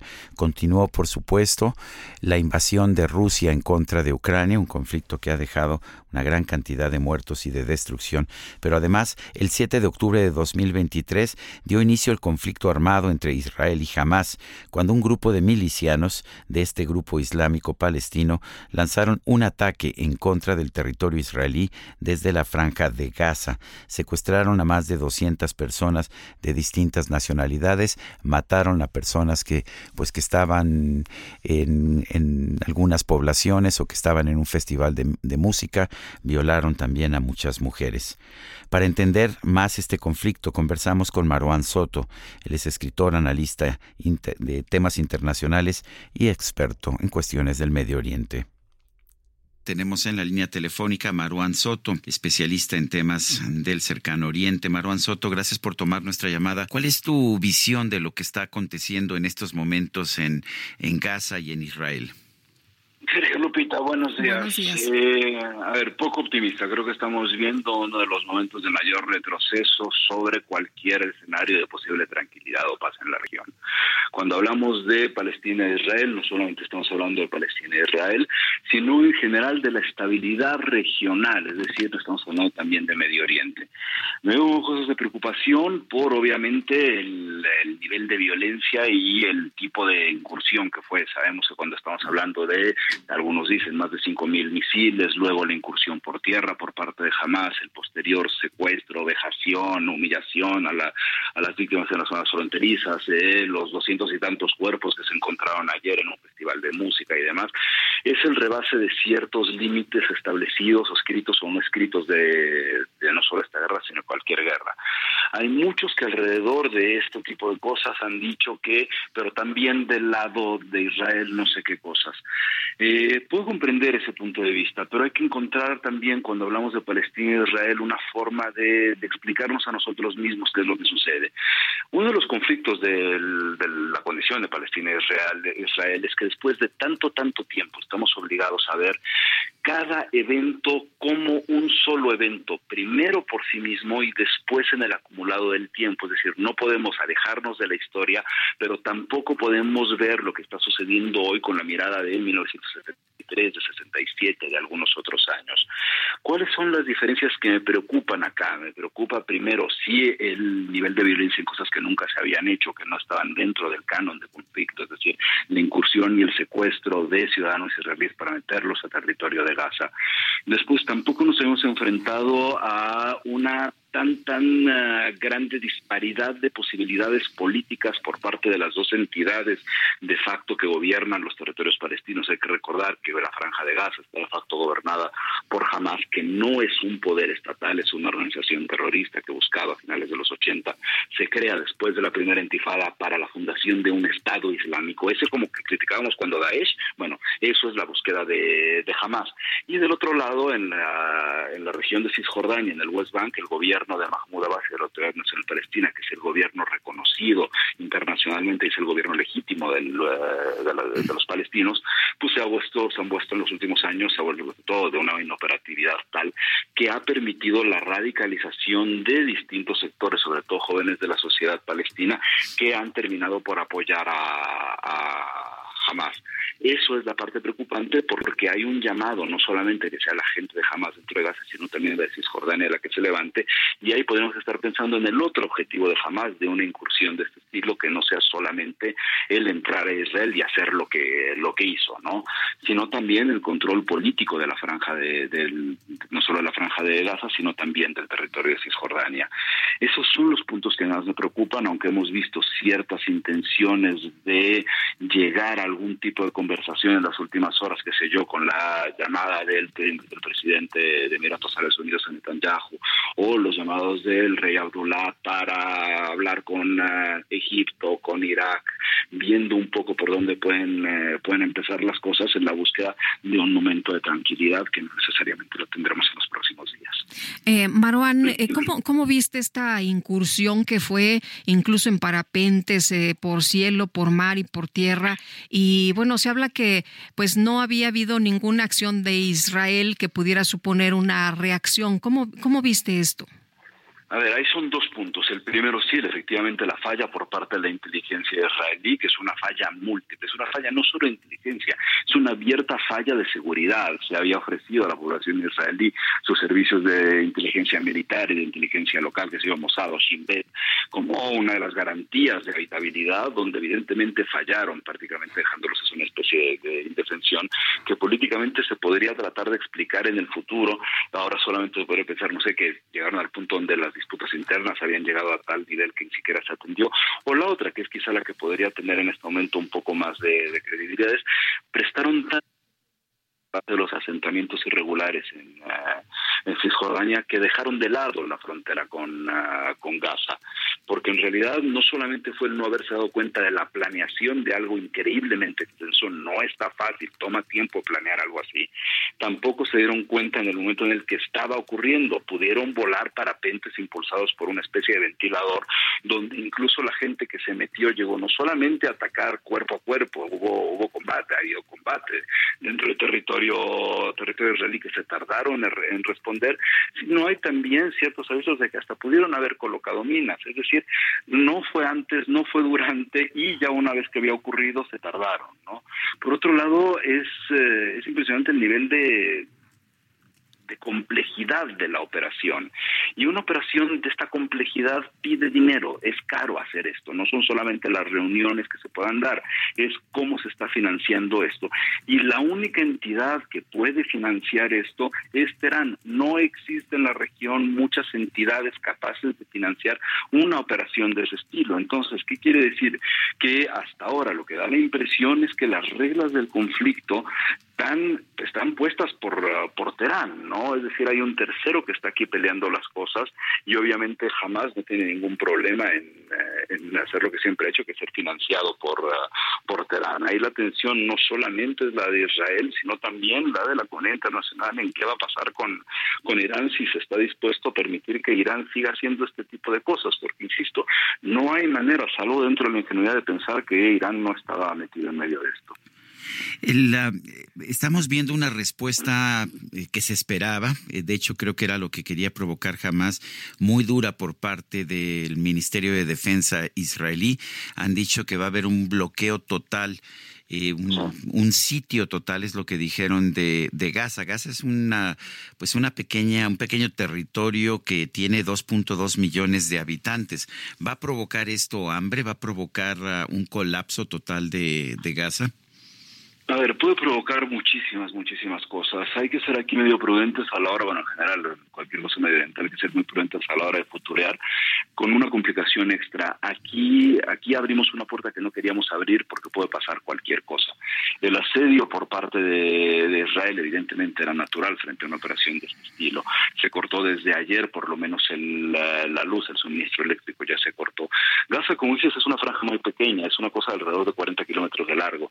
Cuando se empezó a decir desde el primer día por parte del, de Netanyahu que le avisaba a la población civil en Gaza que se retirara y se fuera de Gaza porque iban a atacar objetivos de Hamas. Eh, la verdad es que es un sinsentido porque no hay a dónde se vayan a ir, no se van a ir a, no van a tomar un avión a Estocolmo, no van a cruzar la frontera. En 40 kilómetros no hay muchos lugares a donde irse. Y por su misma composición, los objetivos de Gaza o las uh, instalaciones de Hamas en Gaza perdón, están pegadas a la población civil porque no hay espacio para que no estén pegadas a la población civil. Pensemos en un espacio de cuatro metros cuadrados, cada metro va a estar pegado al otro, de forma que es imposible que no haya comunicación y que no haya a partir de un asedio violento. Y la parte más complicada podría ser una incursión por tierra por parte del ejército israelí a Gaza para atacar esos objetivos militares de, Hamas. Eh, es imposible ser optimista frente a eso. ¿Cuál es el problema? La bola de nieves. Cuando se da eso, entonces podemos temer que haya alguna respuesta no solamente de la gente de Hamas en Gaza, sino de la gente de Hamas en Cisjordania, de la gente del Hezbollah en Líbano. Entonces ya el elemento regional se hace un poquito más complicado. Y precisamente te iba a preguntar sobre este tema. Hemos visto que han asesinado en Egipto a tres personas de origen israelí. También en otros lados se ha celebrado precisamente la incursión de Hamas de estos terroristas y las acciones, pues esto que hemos visto tan terribles, estas imágenes en contra de los civiles que, que fueron pues secuestrados. Y también en Australia tengo entendido que fundamentalistas pro Hamas eh, pues eh, hicieron algunos ataques allí en la ópera de Sydney. Em, ¿Cómo ves esto, Marwan? ¿Se podría trasladar precisamente esto a pues eh, regiones más lejanas? A ver, esa es la vocación de cualquier grupo terrorista, no solamente jamás. La vocación de cualquier grupo de terrorista, terrorista es matar y hacer que las cosas se internacionalicen y se hagan más grandes. Eh, veo con preocupación esto porque veo también una confusión como, si bien siempre había estado, la veo cada vez más, eh, más frecuente que jamás es Palestina, jamás no es Palestina, jamás, insisto, es una organización terrorista fundada después de la intifada en la búsqueda de un Estado Islámico que eliminaba la posibilidad de convivencia que existía antes de 1948 entre judíos, palestinos árabes musulmanes y palestinos árabes cristianos. Es una organización terrorista que representa los intereses de Hamas, no más que los de Hamas, y si acaso podríamos en este momento ya hablar de los intereses de Teherán, pero no representa al pueblo palestino. Entonces, mientras esa confusión siga así, evidentemente va a haber todavía distintos apoyos, no solamente de distintos grupos pro jamás, sino de los apoyos sociales que les dan legitimidad ante este tipo de barbaridades. No hay manera, pese a la condición y el evidente estado de apartheid en el que vive la sociedad palestina impuesta por, eh, por Israel, no hay manera de justificar estas acciones. Estas acciones son violencia criminal y es mera barbarie. Eh, ¿Tú ves la posibilidad de que se genere apoyo a Hamas en la parte de Cisjordania, la parte que está bajo el mando de la autoridad eh, palestina? No ha ocurrido, eh, no ha, habido distinto apoyo en tierra, sí, desde, desde ayer. Ayer hubo distintos momentos donde sí había la gente abiertamente saliendo en la calle. Creo que un poco para mi, para mi sorpresa ha sido más lento ese crecimiento de apoyo. Ahora jamás tiene gente dentro de Cisjordania. Y ahí estaría el otro objetivo, el objetivo político de Hamas. Hay dos objetivos dentro de una operación de este estilo. Uno, evidentemente, es la destrucción del contrario. La, la razón de existir de Hamas es la inexistencia del otro. Entonces, esa parte es la que ya vimos. Pero la otra es el control político de Cisjordania. ¿Por qué el control político de Cisjordania? No solo por la ineptitud, y me refiero a ineptitud por su incapacidad por parte de la Autoridad Nacional Palestina de cuestionar una sociedad, de darles un futuro a los jóvenes, de, decirles que había, que se estaba haciendo algo ante la inacción de Mahmoud Abbas y el gobierno de la, Autoridad Nacional Palestina del Estado palestino, resulta que ha habido un crecimiento de, del apoyo social a Hamas también en Cisjordania a ellos se les hizo un llamado que ha tenido una respuesta, insisto, menor de lo que yo, yo imaginaba, lo cual creo que es bueno. Entonces, esa respuesta dependerá y podrá cambiar dependiendo de los saldos de la incursión o del asedio por parte de, de Israel sobre, sobre Gaza. Gracias por conversar con nosotros, gracias por ayudarnos a entender esta situación tan complicada. Gracias, abrazo, buenos días.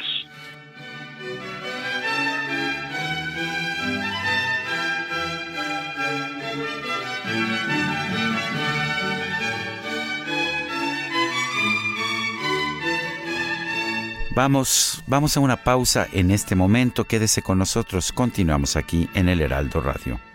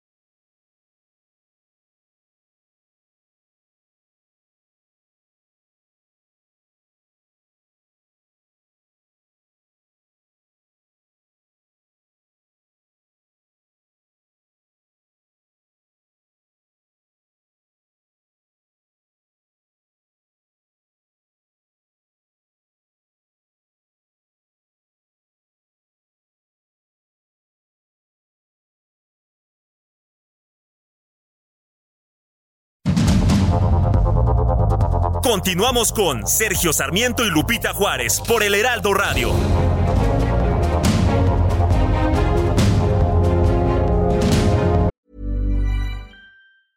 I'm Sandra, and I'm just the professional your small business was looking for. But you didn't hire me because you didn't use LinkedIn jobs. LinkedIn has professionals you can't find anywhere else, including those who aren't actively looking for a new job but might be open to the perfect role, like me. In a given month, over 70% of LinkedIn users don't visit other leading job sites. So if you're not looking on LinkedIn, you'll miss out on great candidates like Sandra. Start hiring professionals like a professional. Post your free job on linkedin.com/people today.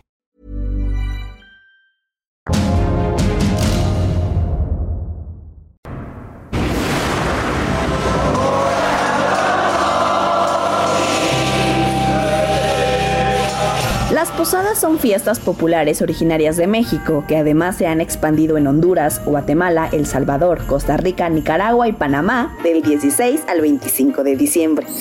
Estas fiestas recuerdan el peregrinaje de María y José desde su salida de Nazaret hasta Belén, donde buscan un lugar para alojarse y esperar el nacimiento del niño Jesús. A este novenario es usual que se le agreguen una serie de tradiciones y celebraciones no religiosas. En Colombia, Venezuela y Ecuador se celebra la novena de aguinaldos, fiesta religiosa muy similar. En el México prehispánico celebraban el advenimiento del dios de la guerra durante la época invernal y duraba del 6 al 26 de diciembre. Las fechas tenían cierta coincidencia con aquellas en las que los europeos celebraban la Navidad. Así, esta celebración fue cambiando debido a la evangelización que se realizó en la Nueva España. La imagen del dios de la guerra fue sustituida por la de María y José. Las posadas son simbolismo católico que se creó desde los primeros evangelizadores. En el siglo XVIII la celebración, aunque no dejó de realizarse en las iglesias, pasó a tomar más fuerza en los barrios y en las casas, y la música religiosa fue sustituida por el canto popular. Durante este peregrinar se hacen notar las penurias por las que ellos tuvieron que pasar hasta encontrar alojamiento en un establo de Belén.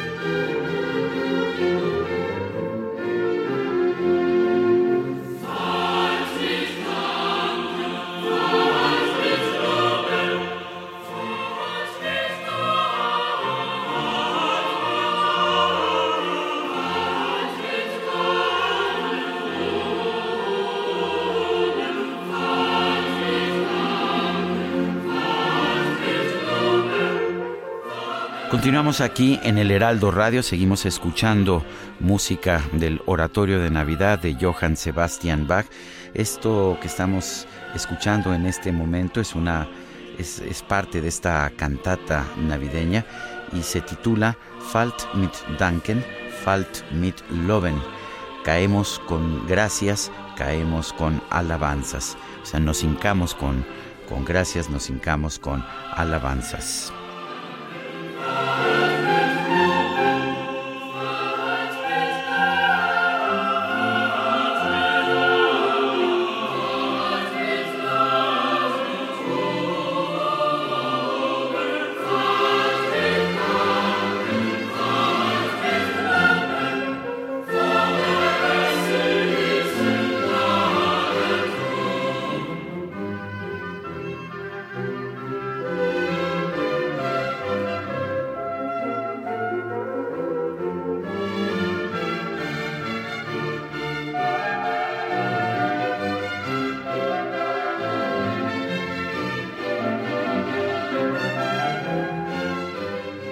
El viernes 8 de diciembre se registró un enfrentamiento entre habitantes de la comunidad de Texcapilla, en Texcaltitlán, Estado de México, y presuntos integrantes de la familia michoacana. Los pobladores denunciaron que llevaban varios años sufriendo extorsiones de este grupo criminal, por lo que decidieron por fin hacerles frente.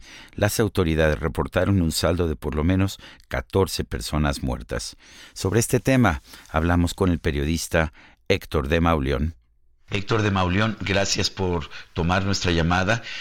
Por supuesto que un pueblo se tiene que defender tarde o temprano, pero no es común que lo haga. ¿Cómo, ¿Qué pasó en Texcapilla que finalmente los pobladores decidieron responder a la extorsión que estaban sufriendo? Eh, buenos días. Eh, es, es un, proceso que lleva pues una eh, varios años, cerca de una de una década, de la presencia de la familia michoacana en los en los municipios, digamos en el en el corredor eh, de municipios de, de, la que forma parte Tezcapilla, Tezcalpilla, eh, es Sultepec, es eh, Almoloya, son eh, una serie de, de, lugares en donde se ha estado manifestando la presencia de la familia michoacana como uno de sus principales bastiones, una zona donde la familia michoacana se mueve hacia, hacia Guerrero, hacia Michoacán y eh, todos esos eh, municipios del Estado de México. En todas esas zonas prevalece la misma, la misma realidad. La, familia michoacana impone cuotas a agricultores y comerciantes, la familia michoacana eh, es, el, digamos, el, el proveedor de la, de la canasta básica en muchos de estos municipios se le, se le tienen que comprar a ellos o impone los precios o impone cuotas a todos los productos que forman la, canasta básica. Eh, la información que hay es que hubo una junta, citaron a, a, los pobladores de esta, de esta comunidad, son como 1.200 personas, eh, a los agricultores de de haba, de chícharo, de col, de coliflor, de cebolla, para eh, avisarles que eh, iba a haber un aumento en el cobro de, piso, les iban a cobrar un peso por cada, por cada metro cuadrado de terreno cultivado. Y eh, los pobladores alegaban que había sido un mal año para las cosechas y que pagar esa, esa cuota solamente los arruinaría. Eh, los amenazaron, les dijeron que los matarían, que, quemarían eh, las cosechas, etcétera, y de repente se prendió, se prendió la chispa y pasó lo que ya, lo que ya vimos. Eh, Héctor, lo citan, lo citan, perdón, es que lo citan en la cancha, pero no, haya, no, no, sabemos dónde estaba el presidente municipal, que ha repetido tres veces en el cargo y que ha negado que hubiera presencia de grupos criminales en el municipio. Eh, no hay, no había absolutamente ninguna autoridad, pero esto es algo común en muchísimos municipios de México. Los jefes criminales citan a la gente en un lugar determinado y le imponen las condiciones que ellos quieren.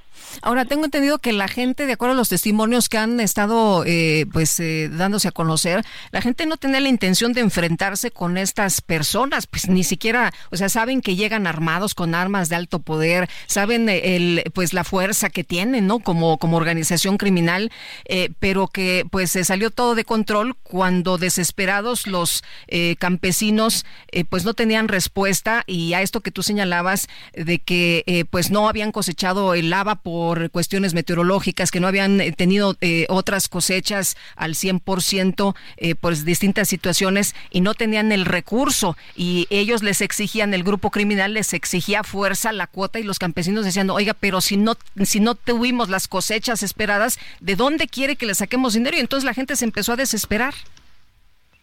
Sí, este, yo creo que es algo que, que pasa de manera silenciosa en muchos otros municipios de, de México en donde se da este tipo de, de, situación. Eh, eh, creo que nos enteramos de esta realidad simplemente porque se prendió esa chispa, porque las cosas se salieron de control y porque el pueblo se, se lanzó contra sus extorsionadores, se hartó de sus extorsionadores. Pero hay muchísimos otros pueblos de México, muchísimos municipios, donde esto está ocurriendo hoy mismo y eh, como, como ocurrió en Tezcaltitlán durante casi una década, está ocurriendo hoy mismo y se está haciendo el pago en silencio, con miedo, eh, porque viven aplastados por, por los grupos, por los grupos criminales.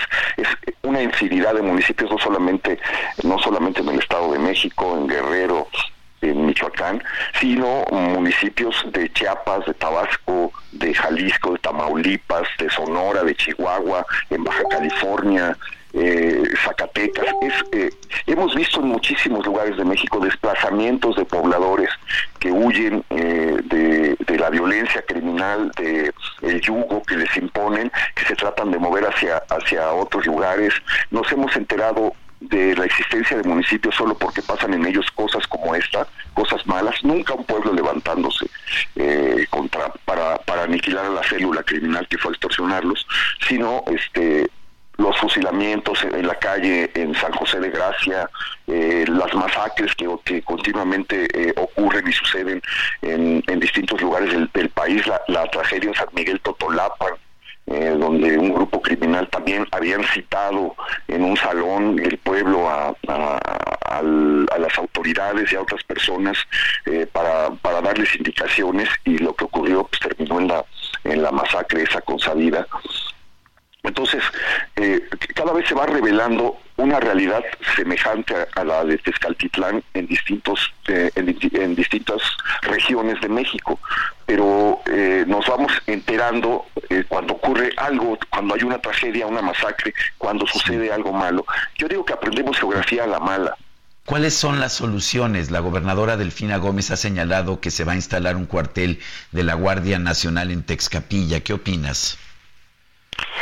Pues es la digamos la medida que se ha empleado en todos los lugares de México. No hay otra solución más que construir cuarteles y a pesar de la construcción incesante de cuarteles a lo largo de todo el sexenio, la violencia está más desbordada que nunca, se ha rebasado la cifra histórica de homicidios en México, el avance criminal es incontenible, muchas veces la extorsión ocurre al lado del cuartel y, y, todo se mantiene. Creo que este eh, no no hay eh, una eh, el gobierno no ha encontrado o no ha buscado o no ha querido buscar una solución se ha mantenido eh, en la necedad de lo que llama lo que llama su estrategia sea lo que esto sea se ha mantenido eh, en eso a pesar de que esa estrategia naufragó muy pronto a pesar de que muy muy pronto, eh, eh, al comienzo del sexenio, se vio que, que, se iba en una ruta que no iba a llevar a, nada y hoy el resultado es una presencia criminal eh, en un, altísimo porcentaje del país, donde hoy mismo está ocurriendo eh, lo que vimos en Tezcaltitlán, el, el, el control de, de los grupos criminales es inmenso. Eh, estaba yo revisando la, la, lista de municipios en donde hay presencia de la familia michoacana en el Estado de México, por ejemplo, y es apabullante, pues es, es que prácticamente eh, en todo el Estado de México hay eh, o han aparecido narcomantas o ha habido ejecuciones eh, o se dan se dan las denuncias y las quejas por la por la extorsión. Han comenzado a suceder en algunos pueblos de Guerrero que eh, los pobladores se han, se han, armado ya para, para enfrentar o para impedir la entrada de integrantes de la de la familia michoacana, sobre todo en la zona de la tierra de la tierra caliente. Eh, eh, ayer ya se dieron reportes de que por lo menos 100 comunidades pequeñas comunidades se estaban estaban en una situación eh, semejante a la de Tezcaltitlán. Entonces, eh, el presidente va a un municipio cercano, se pone a reír, eh, dice que vamos bien y de buenas, la, la gobernadora llama a todos a unirnos por la por la paz. Como te decía, el presidente municipal, después de, de, de después de, de, gobernar tres veces, eh, no, no no aparece, no no nunca tuvo reportes, dice que, que se reunió con comisarios ejidales y, eh, y, comunitarios y nunca le reportaron absolutamente presencia de grupos criminales. Sí, aunque decir, la gente dice que, que, que, fueron a Toluca, ¿no? Que fueron al estado, de, eh, pues, eh, al, bueno, a, a, ahí a, a Toluca, a la, capital. a la capital del Estado de México, para, pues, denunciar y que no solo eso, que nadie les hizo caso y que después fueron, vinieron aquí a la Ciudad de México y que, pues, tampoco nadie les hizo caso. Es decir, que sí había información, que sí había conocimiento eh, a las autoridades de lo que estaban padeciendo los pobladores.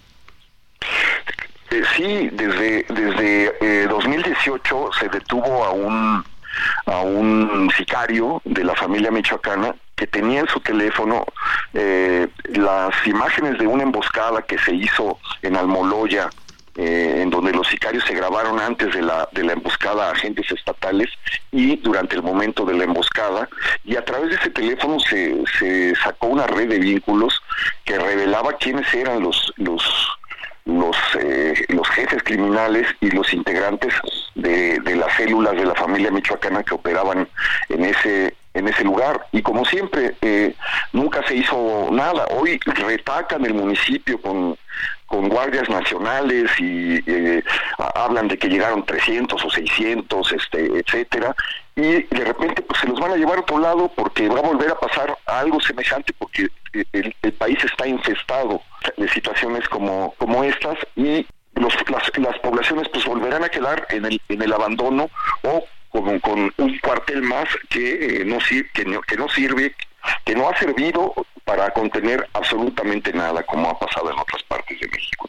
Bueno, pues Héctor de Mauleón, periodista, gracias por conversar con nosotros sobre este tema preocupante de la violencia.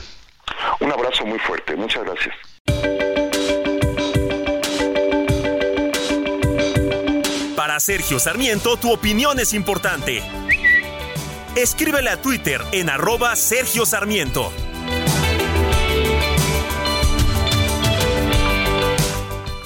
Bueno, y en este 2023 la inseguridad en el estado de Jalisco fue un tema de gran importancia, especialmente tras la desaparición de cinco jóvenes en el municipio de Lagos de Moreno. Esto ocurrió el pasado 11 de agosto.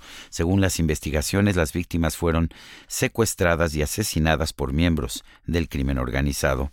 Conversamos sobre esto con Indira Navarro, integrante del colectivo Madres Buscadoras de Jalisco. Indira Navarro, gracias por tomar nuestra llamada. ¿Y ¿Cómo podemos interpretar esta petición de la Fiscalía de Jalisco para que sea la Fiscalía General de la República la que se haga cargo de las investigaciones? Hola, buenos días a todos. Este, gracias por el espacio. Pues imagínense, yo creo que ya se declara incompetente para poder eh, pedir el apoyo a la Fiscalía General. La realidad es que la situación aquí en Jalisco ya sobre rebasa lo que es este tema, ¿no? Sabemos que de antemano ya está fuera de control, ya ya no sabemos, ya ya no nos toma por sorpresa, pero lamentablemente esta situación que acaba de pasar de los jovencitos, eh, de verdad lo lamentamos mucho, estamos muy consternados más por los videos que hay, pues uno puede imaginar que puede ser su hijo, la forma brutal en cómo están asesinando a nuestros jóvenes, a nuestros hijos hijos o nuestros hermanos y pues que realmente aquí en Jalisco no se hace nada, ¿no? Tiene que ser un tema mediático o para que puedan hacer caso, porque la realidad es que aquí en Jalisco desaparecen día con día alrededor de, de 10 a 15 personas, pues no hacen absolutamente nada. Indira, eh, hemos eh, visto y hemos estado platicando de pues lo que ha ocurrido en Tlajomulco, esto ahora que sucede con los muchachos, desapariciones, ataques. ¿Cómo ven ustedes la actuación de gobierno? Se había dicho, por ejemplo, que hay en la de Moreno se iba a reforzar la seguridad y bueno, lo que vimos es que no se hizo. ¿Cómo ven ustedes la actuación de, del, del gobierno frente al tema de seguridad?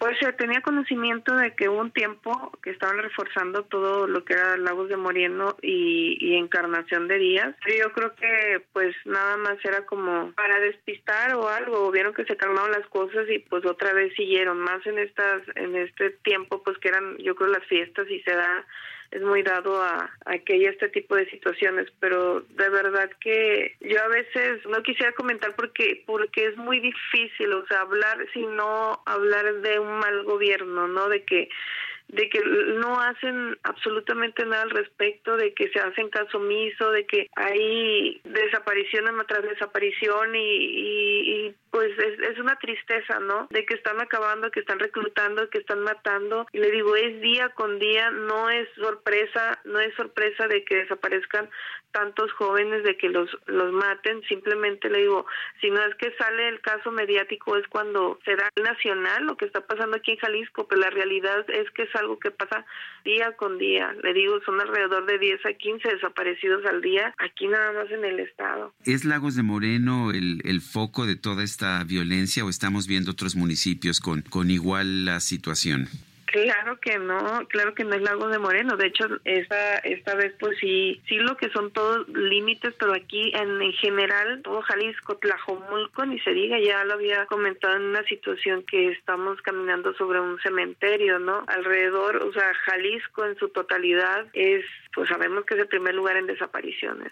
Indira, ¿cómo, ¿cómo vio usted el caso de los muchachos estos desaparecidos ahí en Lagos de Moreno? Han circulado algunos videos, se habla de que pudiera corresponder a estos jóvenes, pero llama mucho la, la brutalidad, si es que es, son estos muchachos, pero aunque no fuera, ¿no? Eh, de todas maneras, eh, eh, es la brutalidad, es el, el horror de lo que se está viviendo, porque si no son estos muchachos, son otras personas las que fueron asesinadas de esta forma.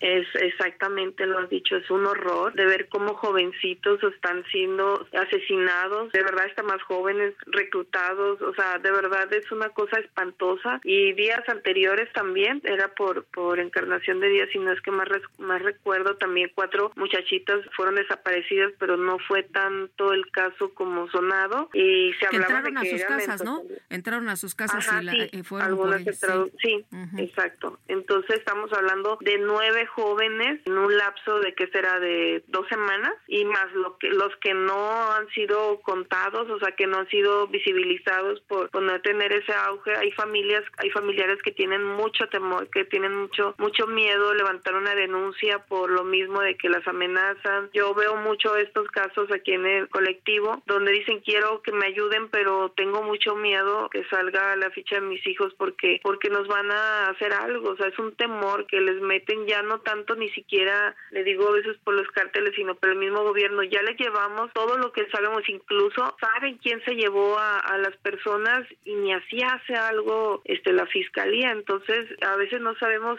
si hacer las cosas bien o buscar otra alternativa, o sea, la gente desesperada porque porque no ven ningún tipo de resultado, respuesta ni apoyo por parte de las autoridades. Y ver que estos jovencitos han sido asesinados brutalmente, la verdad que, que nos conmueve muchísimo, como le digo, como les dije al inicio, puede haber sido algún hijo de nosotros, hermanos, o sea, es una cosa espantosa con la hazaña que los asesinaron. Y ahora querer voltear la- las cosas, decir que pues que eran parte de- del cártel y que encontraron muchas, eh, armas, drogas, sea, de verdad pues... Pues no así siempre le hacen, ¿no? Siempre hacen cuando hay muertos, ah, es que era un enfrentamiento, ah, es que estaban involucrados. Exactamente, siempre buscan la manera, según ellos, de cuadrar, pero manchando también, pues, eh, a las personas, ¿no? Ya, ¿qué le puedo decir si quisieras decir las palabras como son? Pero diría groserías, yo creo, pero la verdad que ya pedimos auxilio, pedimos auxilio a, la ONU, no sé, no sabemos ni a quién acudir para que este tipo de, de cosas sean tratadas de raíz hasta que salga este gobierno, no, no sabemos. Indira Navarro, integrante del colectivo Madres Buscadoras de Jalisco, gracias por conversar con nosotros. Gracias a ustedes y que tengan un excelente día. Gracias.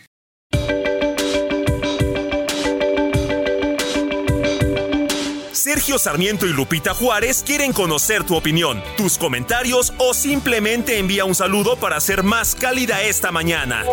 Envía tus mensajes al WhatsApp 55 20 10 96 47.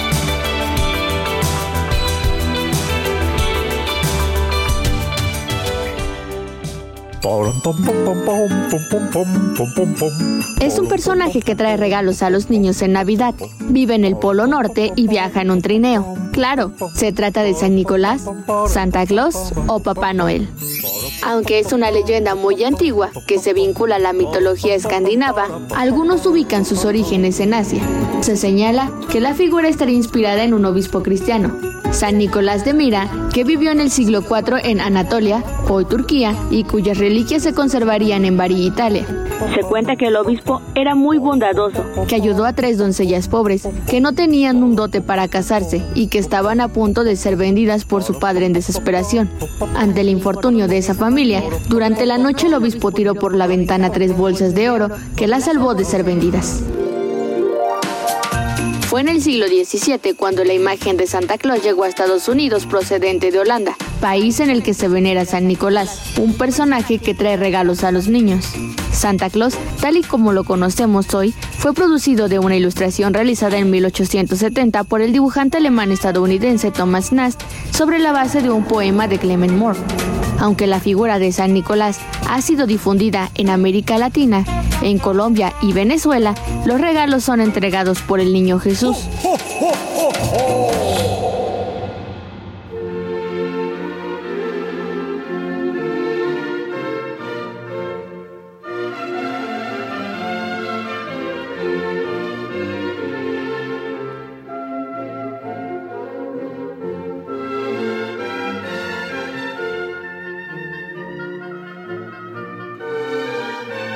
Continuamos aquí en el Heraldo Radio, no se vaya, quédese con nosotros porque tenemos todavía mucho más en este 25 de diciembre. Feliz Navidad.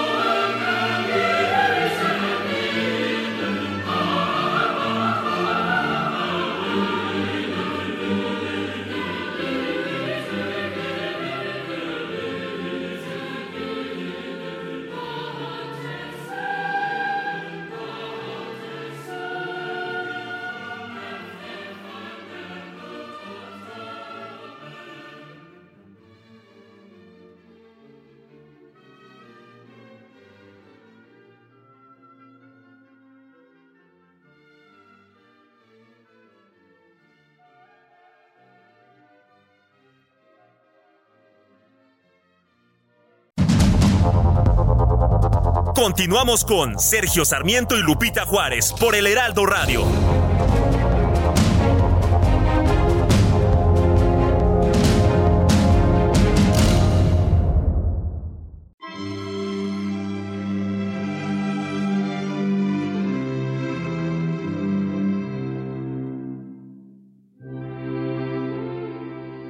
La Nochebuena es una planta originaria de México y Centroamérica que se ha popularizado desde el siglo XIX, no solo en nuestro país, sino también en Estados Unidos y Europa, como símbolo de la Navidad. La planta recibe muchos nombres diferentes a lo largo de América Latina. Se trata de un arbusto de hojas verdes y triangulares que se ponen rojas en el invierno. Actualmente es una de las plantas más vendidas en la época navideña. Antes de los conquistadores, los aztecas la llamaban Cuetlazóchitl y la usaban para teñir vestidos y para curar fiebres. El arbusto también era utilizado en ceremonias religiosas, pues los indígenas consideraban que el color rojo era símbolo de pureza.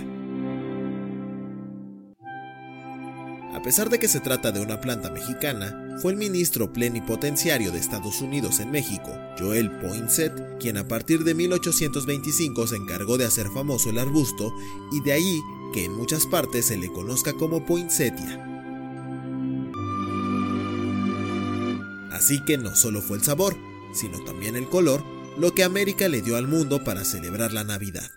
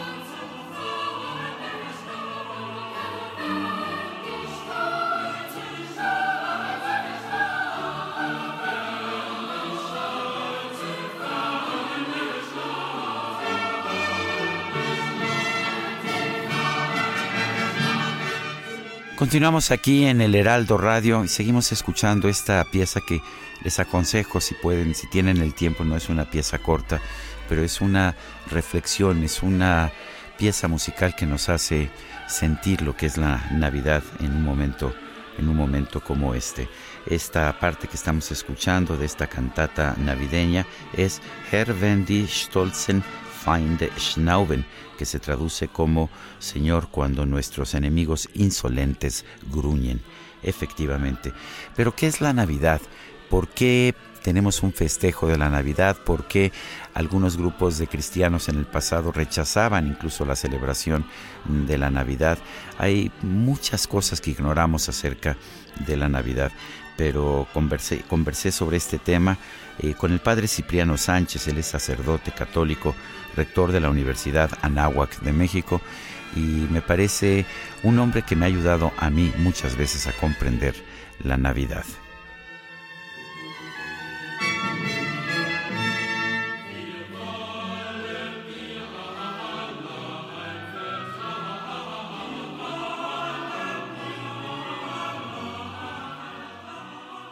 Tenemos en la línea telefónica al padre Cipriano Sánchez, él es el rector de la Universidad Anagua, sacerdote católico y un hombre muy conocedor de las tradiciones católicas, también de la liturgia, eh, de lo que nos dicen los evangelios. Siempre es para mí un gusto hablar con el padre Cipriano Sánchez. Cipriano, qué gusto y en primer lugar feliz Navidad, ya sabes que soy medio grinch, pero a ti por supuesto mis mejores deseos en esta Navidad.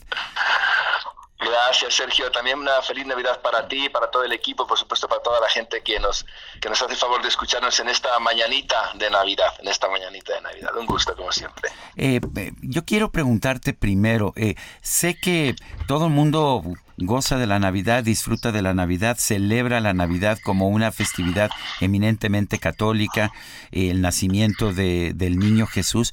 Y sin embargo, eh, hubo durante mucho tiempo resistencia de grupos cristianos a esta festividad. De hecho, los puritanos la prohibieron allá en el siglo XVIII en Inglaterra, pero también en las comunidades cristianas primitivas había resistencia. Cuéntanos. Sí, eh, no hay que olvidar que para empezar, nosotros estamos muy acostumbrados a celebrar el nacimiento o los nacimientos, estamos muy acostumbrados. Sin embargo, eh, el celebrar el nacimiento y el nacimiento de alguien importante era una costumbre pagana, era una costumbre que se usaba sobre todo muy ligada al tema de, del nacimiento del sol o el nacimiento del emperador. Y no olvidemos pues que los emperadores, más o menos durante los tres primeros siglos de la, de la historia, de, bueno, de nuestra época, de nuestra era actual, eran, eh, no sé si enemigos, pero sí ciertamente no, no veían con mucha simpatía el culto cristiano. Entonces había una, una especie como de animadversión mutua entre los cristianos y, el emperador. Eh, esto justamente yo creo que lleva también a, que hay una resistencia eh, como si fuese una fiesta pagana, lo que para ellos era importante una fiesta cristiana. Luego tampoco tenemos que olvidar, eh, Sergio, que todo lo que es la conexión con el Jesús histórico, prácticamente casi podríamos decir que, es un poco más frágil en los primeros dos, tres siglos de historia, porque para empezar no, no, se habían descubierto las reliquias, Santa Elena no había hecho, en el buen sentido de la palabra, la propaganda de Tierra Santa que, luego se haría con el descubrimiento de los santos lugares en, Jerusalén, en Belén, en Nazaret, etcétera, etcétera. ¿no? no olvidemos tampoco que, por ejemplo, en Belén hasta el siglo IV, más o menos, Sergio, lo que es hoy la, Basílica del Nacimiento de Jesús en Belén, hasta el siglo IV, por órdenes del emperador Adriano, era un lugar de culto al dios Pan, que es un, dios de la naturaleza, un dios de los bosques, etc. Entonces, había muchos elementos desde el punto de vista eh, histórico, político, social, que llevaban a, no considerar tan importante el nacimiento de Jesús cuanto su muerte y su resurrección. E, eso es una cosa clarísima, que la muerte y la resurrección de Jesús quedan fijadísimas prácticamente desde, desde, el año 30 de nuestra era, mientras que la consideración del nacimiento tarda un poquito más eh, en cuanto a la festividad. No, así en cuanto a la fijación que ya San Lucas hace más o menos en, el tercer tercio, en el segundo tercio de del siglo I, donde se nos narra el nacimiento. Pero de ahí a hacerlo litúrgico, a que sea Navidad, etcétera, ese tipo de cosas siempre costó un poquito más. Solamente cuando la iglesia goza de plena libertad, es cuando eh, se pueden empezar a celebrar eh, todo este tipo de, festividades como una mayor apertura. ¿no? Que tú hablas de los puritanos de Inglaterra. Sí, ¿por, qué prohibieron la Navidad? Es un poquito lo mismo, todo, todo lo que era festejo, y además no olvidemos que la Navidad es una fiesta, tú lo has comentado bien, católica, pero los puritanos ya eran reformados del ámbito luterano. Entonces, lógicamente, todo lo que sonaba católico, obviamente era rechazable, rechazado por ellos, ¿no? Em, de los ritos, las festividades, por supuesto, em, todos los elementos litúrgicos que, que, sonasen a la Iglesia Católica, entonces ellos lo rechazaban. Justamente ese es el motivo también por lo que los puritanos de esa Inglaterra más o menos de la época moderna, eh, justamente rechazaron todo lo católico, incluido lógicamente la festividad de la Navidad, eh, que la verdad ellos se lo perdían, porque con lo bien que nos hemos pasado siempre los latinos para Navidad, este ha sido algo muy valioso. ¿eh? ¿No te parece, Sergio? Ah, me parece bien. Tú me recomendaste hace algunos años, Cipriano, eh, una, una colección de tres libros escritos por Joseph Ratzinger, Benedicto XVI, sobre Jesús. El primer volumen es un libro pequeño sobre la infancia de Jesús. Eh, cuéntanos un poco qué nos dice Benedicto XVI, cómo nos describe, qué tipo de anécdotas nos ofrece. Sí, fíjate que en ese libro, el Papa Benedicto XVI, es una trilogía en efecto que comienza con, eh, con lo que es los evangelios de la infancia, luego se dedica un, un gran volumen a todo el tema de la vida pública y luego otro, un tercer volumen al tema de la muerte, resurrección eh, ascensión al cielo de Jesucristo. Y en este primer volumen, el Papa, para mí hay dos cosas eh, que son muy, trascendentales. Hay una primera que puede estar resultando simpática, ¿no? que es cuando el Papa habla de la importancia del burro y del buey en el nacimiento. ¿no? O sea, es una cosa muy simpática que, que un teólogo de gran altura justamente hable de, los animales que la tradición, ojo, la tradición, no el Evangelio, eh, ha puesto en, nuestros nacimientos. y, lo hace justamente recordando una profecía del profeta Isaías que dice que eh, mientras que el burro y el buey reconocen a su Señor, tú, refiriéndose lógicamente a nosotros, a los seres humanos, eh, nosotros no lo hemos reconocido. ¿no?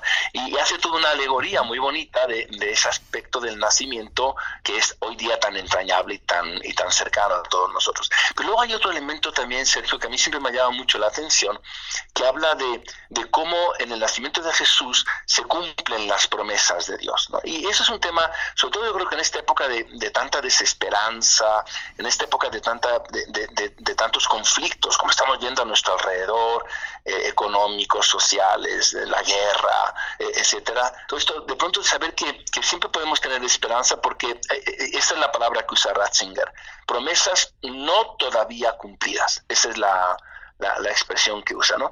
Y que con el tiempo esas promesas no todavía cumplidas tendrán una, una, posibilidad de cumplirse.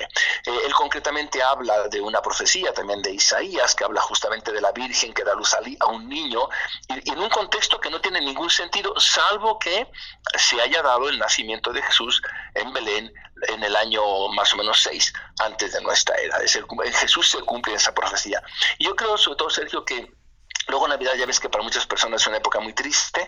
De pronto recordar que, siempre tenemos que tener esperanza y que la Navidad nos vuelve a recordar que de una forma o de otra llegará el tiempo en que podemos ver cumplidas las, las situaciones de esperanza que a lo mejor hoy no vemos con tanta claridad, Sergio. Me quedaría con esos dos detalles de un precioso libro que recomiendo a todo el mundo leer, eh, que es el libro de Joseph Ratzinger, La infancia de Jesús. Eh, mencionas que el nacimiento de Jesús fue alrededor del año 6, no en el año 1, no en el año 0. Cuéntanos.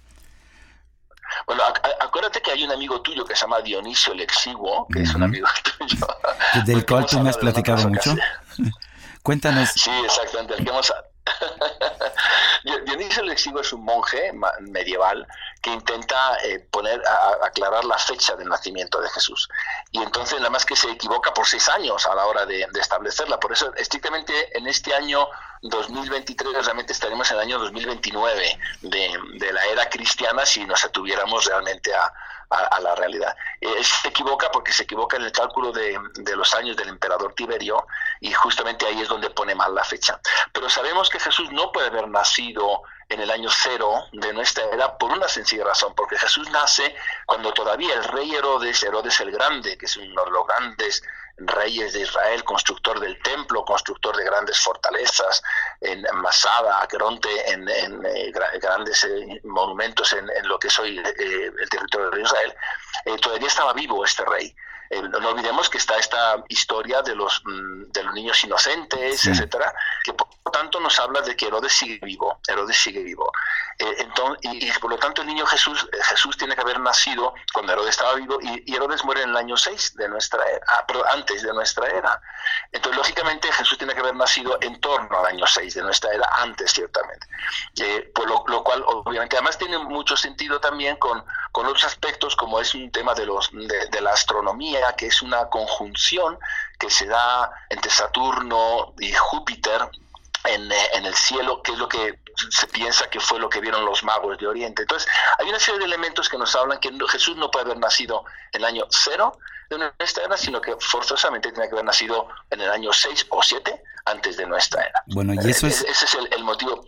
Eso es en lo que concierne al año, pero a ver en la fecha, ¿por qué los católicos festejamos la Navidad el 25 de diciembre y las iglesias ortodoxas el 6 de enero? Ah, eh, fíjate que eso tiene una historia muy simpática. De hecho, es muy probable que la fecha original fuese la misma, porque la fecha del 6 de enero, eh, no, no vimos que el solsticio de invierno que celebraremos, en, que hemos celebrado en estos pasados días, perdón, es, una fecha que se ha ido moviendo. Exactamente, es una fecha que se ha ido moviendo. Entonces, em, eh, y, ellos tienen un calendario diferente al nuestro, realmente es la misma fecha, al fin y al cabo. ¿eh? Eh, en el calendario, en, los calendarios que no son tan fáciles de manejar como hoy día, que todos tenemos en el mundo más o menos el mismo calendario, el solsticio en el oriente, el solsticio de, de, invierno se producía en torno al 6 de enero, mientras que em, en los calendarios, vamos a llamar así, occidentales, se producía el 25 de diciembre. Cuando esto, cuando, cuando los calendarios se unifican, cuando nos damos cuenta de que tenemos calendarios distintos, no los cristianos no se ponen de acuerdo cuál de las dos tienen que elegir. Entonces, por eso los ortodoxos siguen con su, con su fiesta del 6 y, los, y los católicos nos, vemos al 5. Realmente celebramos lo mismo, ojo, ¿eh? celebramos la epifanía, la manifestación de Jesús, el nacimiento de Jesús. Ellos celebran el nacimiento de Jesús el, el día 6, igual que nosotros celebramos el 25. Con todo y con esto, Sergio, es un tema que algunas veces eh, también se comenta mucho, el hecho de que la fiesta del 25 de diciembre está ligada a una fiesta romana que era la fiesta del nacimiento del dios Sol, que también, eh, también ciertamente debe haber un elemento cultural que haya hecho que los cristianos de Roma, no olvidemos que la fiesta del 25 es propia de los cristianos de Roma, ah, hayan querido unir eh, el nacimiento de Jesús, que es un elemento de tipo religioso, teológico, con un, elemento astronómico y también social que se producía en la Roma, eh, en la Roma imperial, que justamente con esta, esta coincidencia. Ahora, de todos modos, hay un dato muy interesante, Sergio, que Papa Juan Pablo II, en una carta que él escribió sobre el, justamente el jubileo del año 2000, eh, él habla de que también hay una posibilidad muy seria de que efectivamente Jesús, no sabemos si el 25 de diciembre, pero sí que haya nacido en torno al 25 de diciembre y que tiene que ver justamente con unas fechas que da San Lucas eh, respecto al padre de San Juan Bautista. Eh, entonces, no, quiero hacerlo muy complejo ahora, pero más o menos esto es lo siguiente, si San Juan Bautista es seis meses más grande que Jesús, según los evangelios, entonces y hay una fecha que se da, que es cuando se produce un turno de los sacerdotes del Templo de Jerusalén, que era uno de los cuales era el padre de San Juan Bautista. Entonces, si tomamos eso como fecha, eh, ese turno de esos sacerdotes, que eso hoy sabemos, que, lo podemos saber, porque los, no olvidemos que la comunidad judía ha mantenido los turnos sacerdotales, incluso cuando llevamos ya casi dos mil años sin culto en el Templo de, Jerusalén, eso no lo tenemos que olvidar. Entonces, con, esa, con esa precisión de esa fecha, aproximadamente son nueve meses después de eso, más otros tres de Jesús, que son doce meses, un año después, es muy probable que finalmente Jesús, no sabemos, Sergio, no podemos decir que el 25 de diciembre haya nacido Jesús, pero sí que haya nacido en torno a diciembre. Y, yo creo que esto es muy valioso, Sergio, porque justamente eh, no, tenemos que considerar la fecha del 25 como una fecha como la de tu, fecha de nacimiento o mi fecha de nacimiento, sino que lo tenemos que considerar como una celebración. Lo que celebramos es que Jesús haya nacido, que, Dios haya querido hacerse hombre eh, entre nosotros y que nos haya traído la certeza de, como dice el anuncio a los pastores, de que nos ha nacido a un Salvador que es el Mesías y que es el Señor y que por lo tanto tenemos que llenarnos de alegría, Sergio. ¿Por qué es la Navidad una festividad, una celebración de alegría? Mientras que pues, finalmente la Pascua y la pasión de, de Jesús son pues son, son en realidad son procesos mucho más duros, mucho más de reflexión. Sí, efectivamente. Fíjate que hay una profecía muy bonita que, que justamente también los evangelistas recogen, que, hablan de, dice, el pueblo que caminaba en tinieblas vio una gran luz. Al pueblo que caminaba en las sombras de la noche, una luz les brilló. Y, toda la Navidad eh, está muy ligada a la alegría que produce en el ser humano el salir de la oscuridad y el entrar en una situación de luz. ¿no?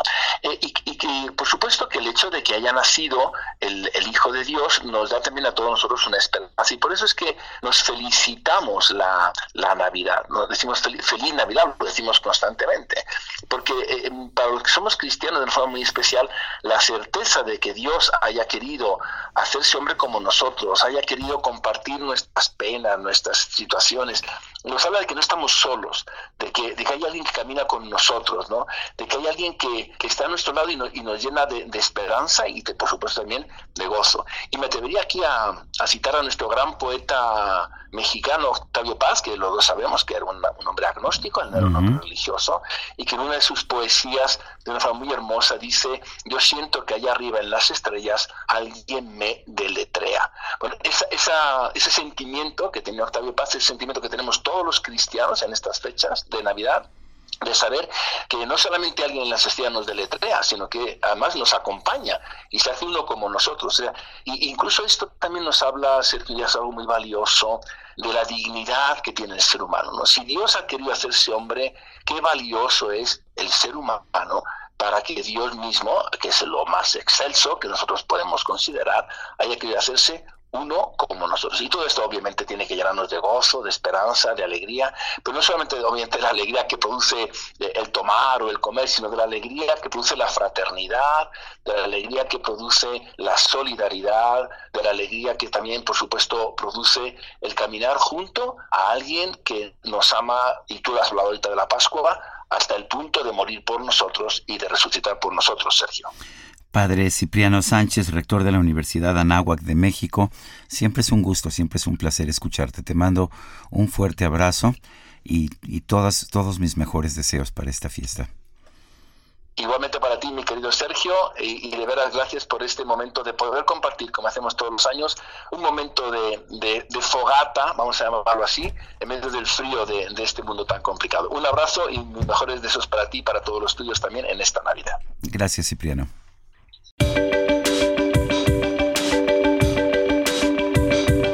Para Sergio Sarmiento, tu opinión es importante. Escríbele a Twitter en arroba Sergio Sarmiento.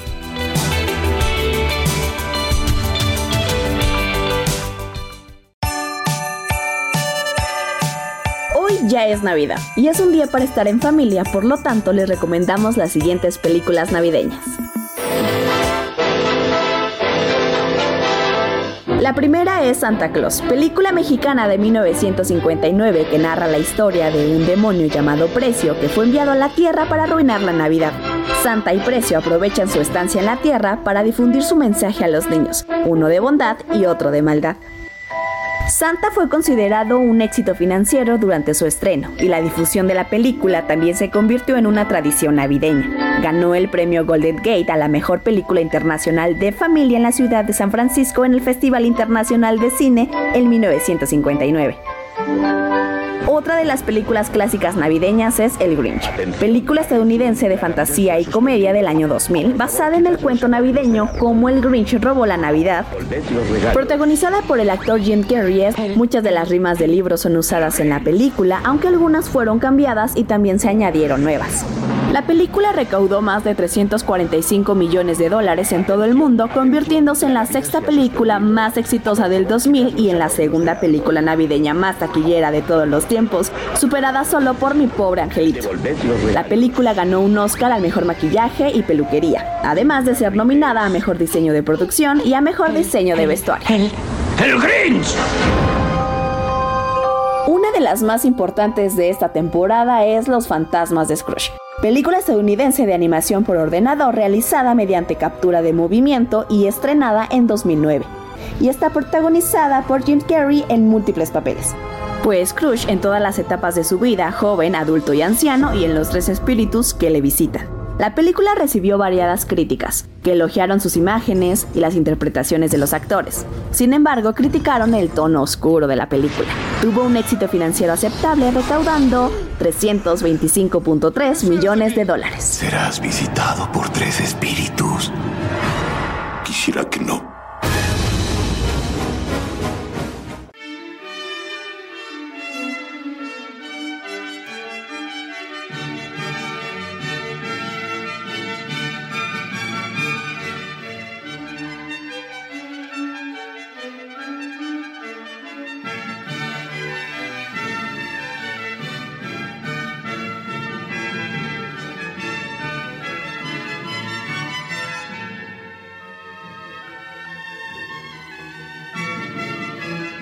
Y bueno, continuamos aquí en el Heraldo Radio. No se vaya porque nos falta todavía mucho de este programa especial de Navidad.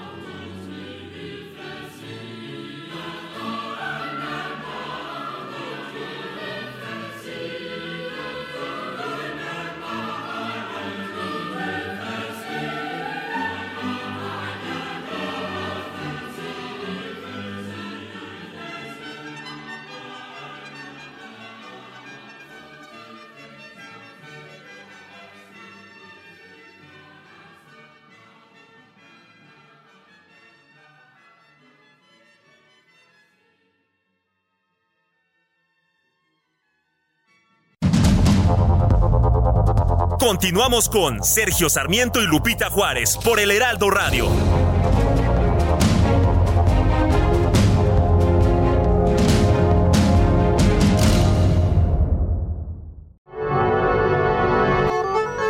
La piñata que se usa en las posadas es una artesanía elaborada de una olla de barro o de cartón adornada de papel de colores. Las piñatas datan de tiempos prehispánicos en tierras aztecas donde a manera de culto festivo a sus dioses representaban la abundancia y los favores concebidos por ellos. Originalmente, durante la celebración de cumpleaños del dios azteca de la guerra, se hacían vasijas y esculturas de arcilla huecas con la forma de sus dioses. Según el simbolismo católico adoptado en la Nueva España, la piñata tiene la forma de una estrella de siete picos. Cada pico representa un pecado capital y que con sus vivos colores y oropeles seduce el alma inocente para llevarla al pecado.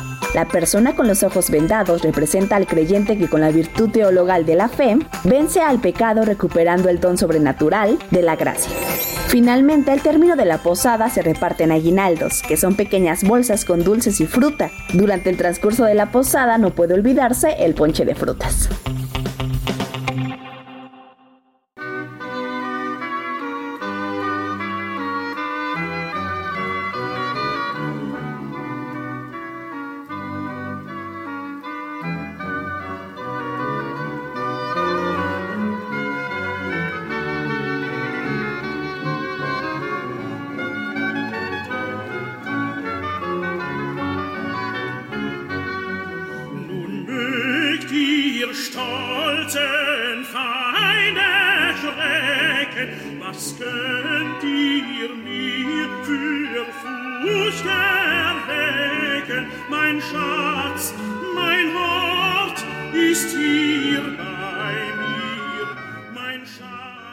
Continuamos en este programa especial navideño en el Heraldo Radio. Seguimos escuchando el oratorio de Navidad de Johann Sebastian Bach.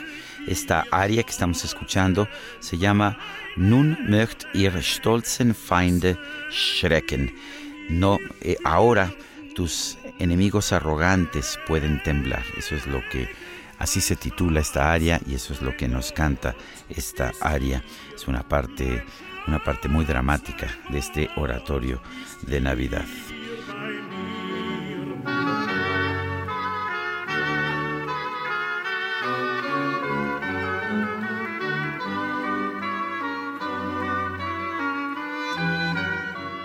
Y bueno, continuamos, continuamos con un recorrido de de algunos momentos importantes de este 2023, el Comité Antiterrorista de Rusia abrió un caso penal por llamamientos a la rebelión armada tras las declaraciones del entonces jefe del grupo mercenario Wagner, Yevgeny Prigozhin, sobre su intención de castigar a la cúpula militar rusa por ataques a sus bases. No es un tema fácil de entender, pero sobre este tema conversamos con Gabriel Guerra Castellanos, analista, presidente y director general de la firma Guerra Castellanos y Asociados. Gabriel Guerra Castellanos, columnista del Heraldo de México, analista, presidente y director general de la firma Guerra Castellanos y Asociados. ¿Cómo estás? Qué gusto saludarte. Buenos días. Lupita, muy buenos días. Qué gusto saludarte también. Sergio, muy buenos días. Oye, ¿qué fue lo que pasó? ¿Cómo debemos entender esta actitud del líder del grupo Wagner que parecía que se iba directo a Moscú y finalmente se detiene, logra un supuesto acuerdo, nadie sabe de qué se trata el acuerdo y en estos momentos nadie sabe ni siquiera dónde se encuentra este señor Prigozhin? Mira, eh, creo que primero que nada hay que verlo como eh, lo que fue una, una, un intento de rebelión o de revuelta de un mercenario que ha sido favorecido a lo largo de los años por el Kremlin, por el gobierno ruso y que se volvió hombre de confianza del, eh, del presidente Putin, pero que al final del día no tenía más allá de eh, la fuerza militar que le da a ser contratista del gobierno ruso, no teníamos soporte eh, social ni económico propio. Es un hombre que se ha hecho inmensamente rico, pero no es un hombre que tenga una estructura como la de algunos de los oligarcas rusos que digamos que sí tienen poder económico real. Eh, eso es lo primero. Segundo, él tenía desde hace por lo menos seis eh, si no es que ocho meses, Sergio Lupita, tenía un pleito casado con el Ministerio de Defensa ruso, en parte por quejas en la logística y en la organización de la operación en Ucrania, de la invasión a Ucrania, pero en parte también porque el Ministerio de Defensa lo quería eh, meter en el corral, por así decirlo. Eh, al final, insisto, son contratistas, eh, cosa que simplemente para entender, la mayoría de las potencias o superpotencias suelen usar grupos de contratistas o de mercenarios para algunas de sus operaciones militares en el mundo. Y finalmente, todo indica, Lupita, que eh, se dio cuenta de que ya el Ministerio de Defensa estaba tomando medidas para acotar su poder, como por ejemplo exigirle a sus mercenarios que firmaran contratos con el Ministerio de Defensa y ya no a través del grupo Wagner. Y ahí fue donde estalló. Entonces, lo suyo no era un intento de golpe de Estado contra Putin, era un, yo creo que un bastante loco y y verdaderamente psicótico intento de tumbar al ministro de Defensa para hacerse el de más poder. Y bueno, pues le salió eh, estoy buscando la traducción, no la encuentro, pero le salió el chirrión por el palito, como diríamos acá. Bueno, dicen que la historia se repite dos veces, primero como tragedia, después como farsa, se le atribuye a Karl Marx. Tú viviste en la Unión Soviética. Eh, esto en realidad fue una farsa. en un principio se le comparaba con este movimiento que, que llevó al derrumbamiento de la, de la Unión Soviética en 1991, en lo que algunos ven como una tragedia, pero esto fue una simple farsa, ¿no es así? Completamente, Sergio. Mira, yo, yo viví en la Unión Soviética de 88 eh, a 90. De hecho, eh, me fui, yo fui diplomático mexicano antes de que nuestro amable auditorio piense que era yo agente, este, no, no, no. agente Me queda muy bien. Fuiste agregado cultural, si no mal recuerdo, ¿verdad? Agregado cultural en plena, en pleno auge de Gorbachev. Y eh, me fui a mi siguiente encargo diplomático exactamente un año antes del golpe que terminó eh, derrocando a Gorbachev, a Boris Yeltsin y acabando con la Unión Soviética. Y las diferencias son abismales, eh, eh, empezando porque Yeltsin para entonces ya era presidente de la Federación Rusa, era un hombre con mucho poder propio, con una enorme popularidad, pero Yeltsin era un hombre que, aunque después decepcionó, era un hombre que tenía verdaderamente arraigo y, que era visto por mucha de la población con la salida a la vieja burocracia comunista. Eh, eh, todo, todo el contraste del mundo con Prigozhin, que era o es eh, un, a ver, es un señor que estuvo preso por robos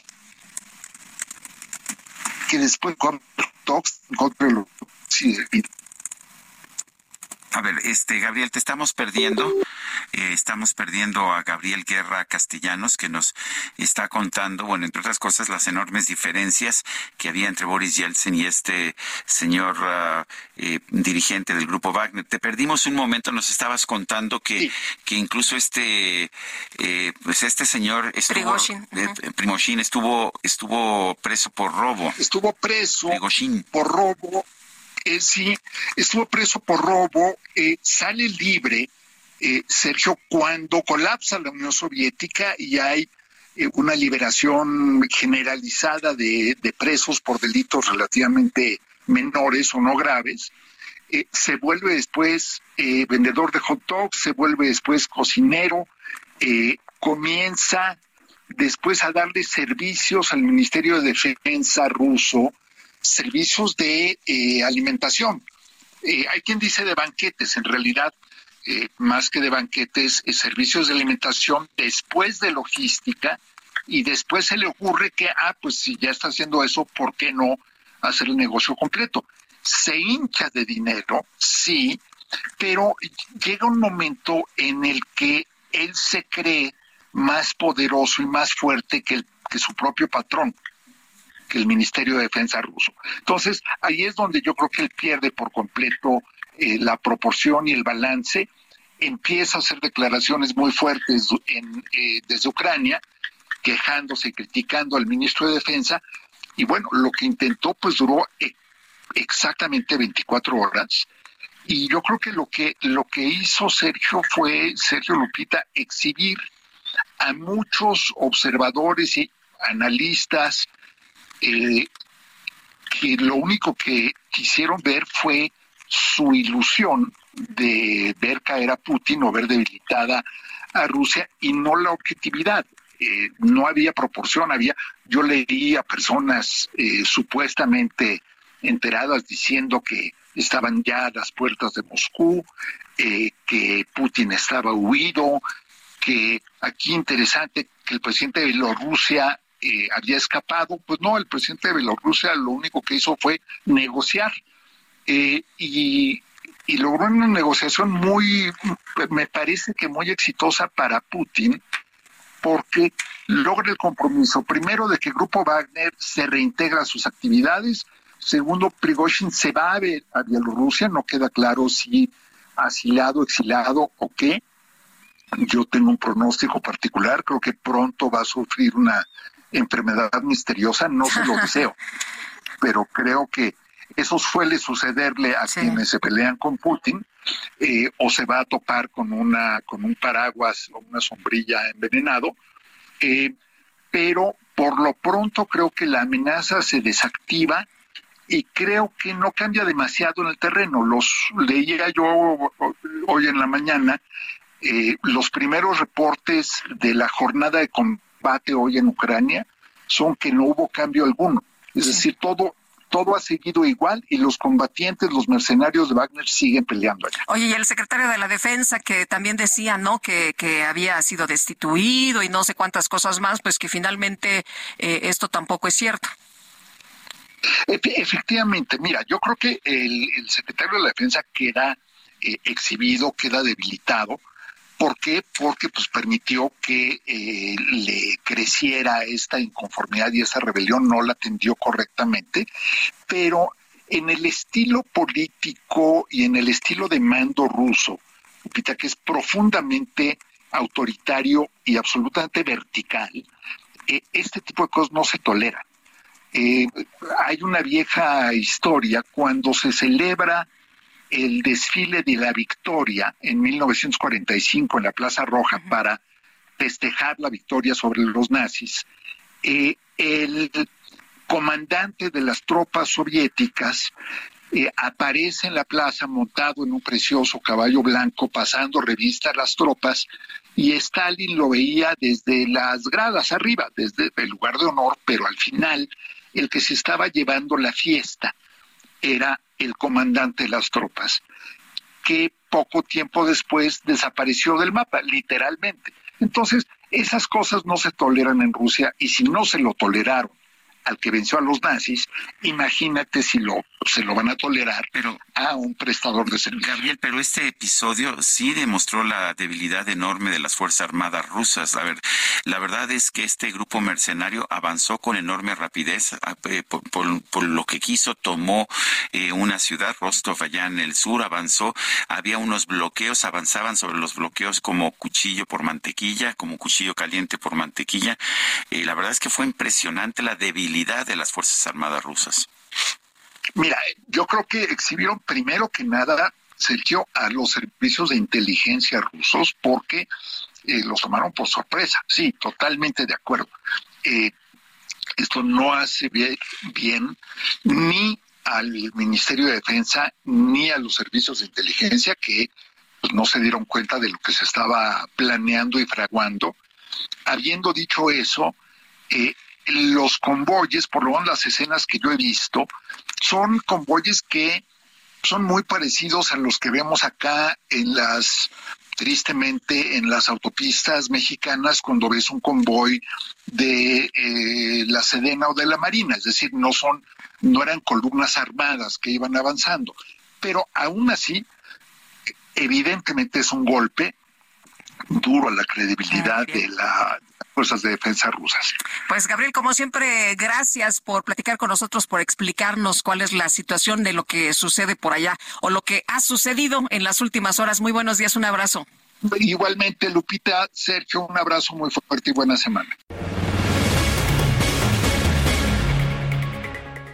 Continuamos. Los expertos en educación advierten que la nueva escuela mexicana presenta graves problemas al traducir los ideales educativos de la pedagogía crítica en actividades didácticas. Los nuevos libros de texto gratuitos son un ejemplo de estas fallas. Conversamos sobre este tema con Josefina Vázquez Mota, quien fue secretaria de Educación durante el periodo presidencial de Felipe Calderón. Josefina, ¿cómo estás? Buen día. Sergio, qué gusto saludarte, Lupita. Es una alegría estar con ustedes. Les deseo también una gran semana. Eh, pues efectivamente hay un eh, gran reclamo por parte no solamente de especialistas en la materia, de grandes conocedores en materia pedagógica y educativa, sino también creciente queja de los padres de familia frente pues a esta nueva escuela mexicana eh, que respalda estos nuevos libros de texto gratuito y que tienen múltiples factores de controversia. El día de ayer en Mexicali eh, platicaba yo con una maestra, pues ya digamos de muchísima experiencia, y me hacía, eh, me compartía su sentir y me parece muy importante poderlo transmitir aquí, Lupita y Sergio, porque es eh, quien representa de alguna manera esta vida en las aulas y esta experiencia. Decía, a ver, los libros ya llegaron a la escuela y nos tienen prohibido ver los libros. No hemos podido tener ninguno de estos textos en nuestras manos y lo poco que sabemos son las filtraciones que se han dado a través de las redes sociales.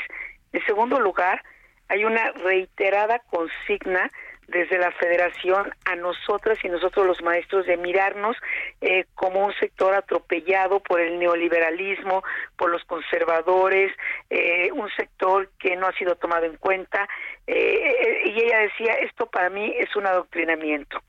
en tercer lugar, habla de que a diferencia de lo que siempre se ha venido dando, en esta ocasión no hay una guía didáctica propiamente y se le dice a las maestras y maestros, ustedes hagan esto como quieran, interpreten los textos, eh, tienen esta libertad de enseñar, que de entrada uno podría pensar, oye, qué bueno que hay una libertad, ¿verdad?, para esta enseñanza, pero lo que hay bajo, pues, la experiencia es un gran desorden y un enorme descuido que va a provocar que maestras y maestros deban buscar otras fuentes, otros referentes, otros materiales, pero aquí no acaba todo. Eh, hablan también, por ejemplo, y hay Irma Villalpando, que es una gran experta, hace un análisis muy detallado. Primero hay que reconocer, Lupita y Sergio, que el libro de texto en nuestro sistema educativo es el único referente, no es el referente, es el único referente que hay en miles de aulas para millones de niñas, niños y adolescentes. Es decir, no hay otra opción. Esto, digo, sería tema para otro debate o análisis, pero hoy por hoy así es. Y en este libro de texto, tal como lo apuntaba Sergio, hay un mandato de la Secretaría de Educación Pública que no se cumplió en absoluto, se ignoró como se ha ignorado todo lo que tiene que ver con lo legal, con la legalidad. Y el mandato pues establece perfectamente que deben realizarse asambleas para elaborar libros de texto, nuevos planes de estudio, que debe haber una consulta amplia a los especialistas, que debe haber una eh, pues no debe haber una opacidad, nada de esto se cumplió.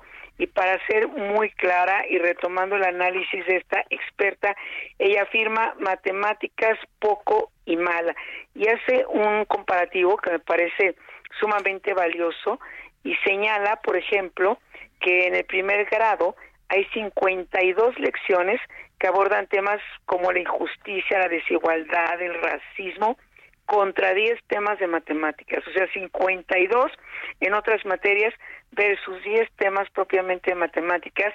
Y este es sin duda un cambio pues radical a lo que se venía dando en los libros de texto, pero esto es una constante, vaya, no solamente en este grado.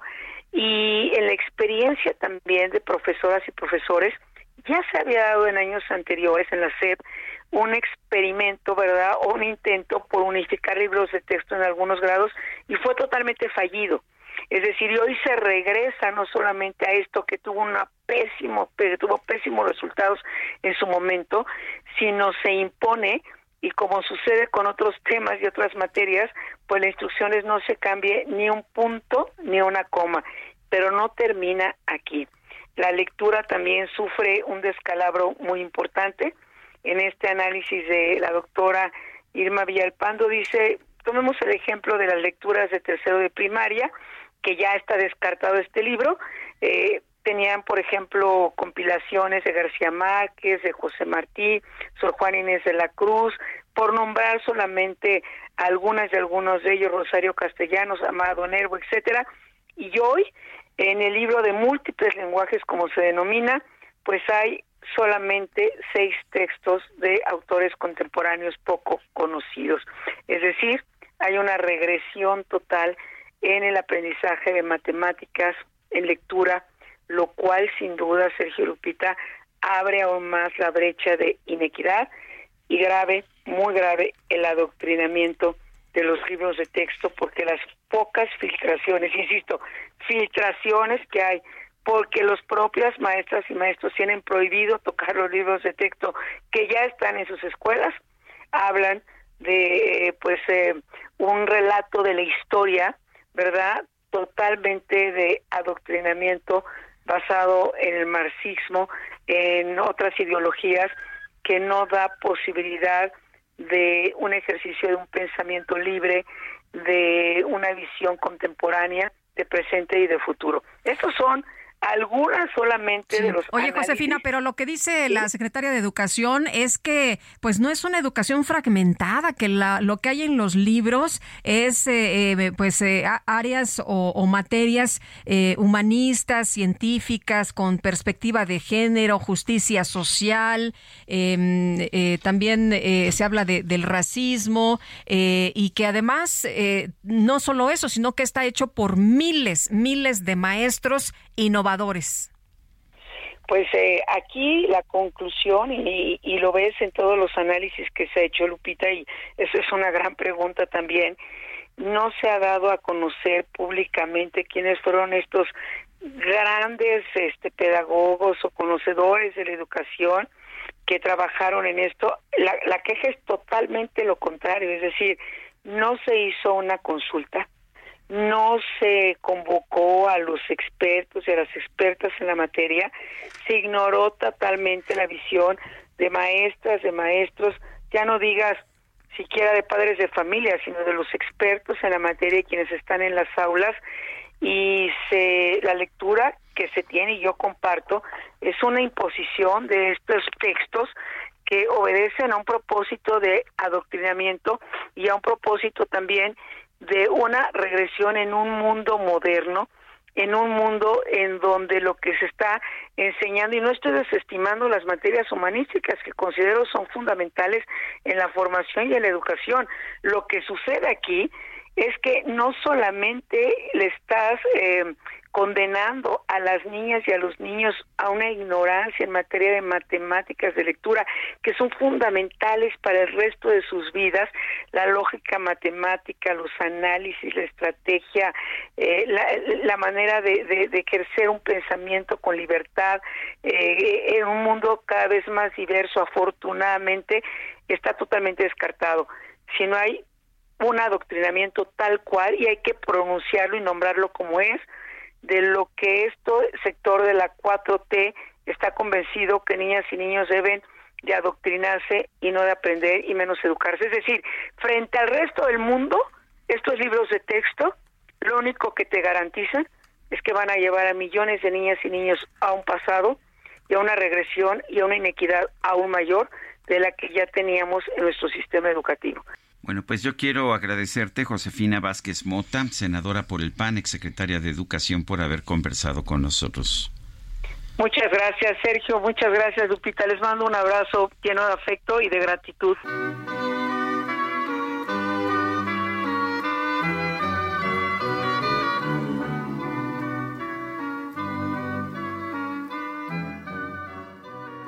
Bueno, pues se nos ha acabado el tiempo. Yo quiero agradecerles a ustedes el que nos hayan dado su atención en esta mañana de Navidad. Es una mañana importante. Por alguna razón los mexicanos festejamos la Nochebuena, la víspera de la Navidad. En muchos otros países católicos lo que se festeja es la propia Navidad. Aunque como ya nos lo decía el, el propio padre Cipriano Sánchez, no sabemos en realidad cuándo, exactamente en qué día y en qué fecha nació Jesús de Nazaret. Lo que sí sabemos es que llegó a este mundo para cambiarlo. Que tengan ustedes un maravilloso día. Nos escuchamos mañana. Gracias de todo corazón.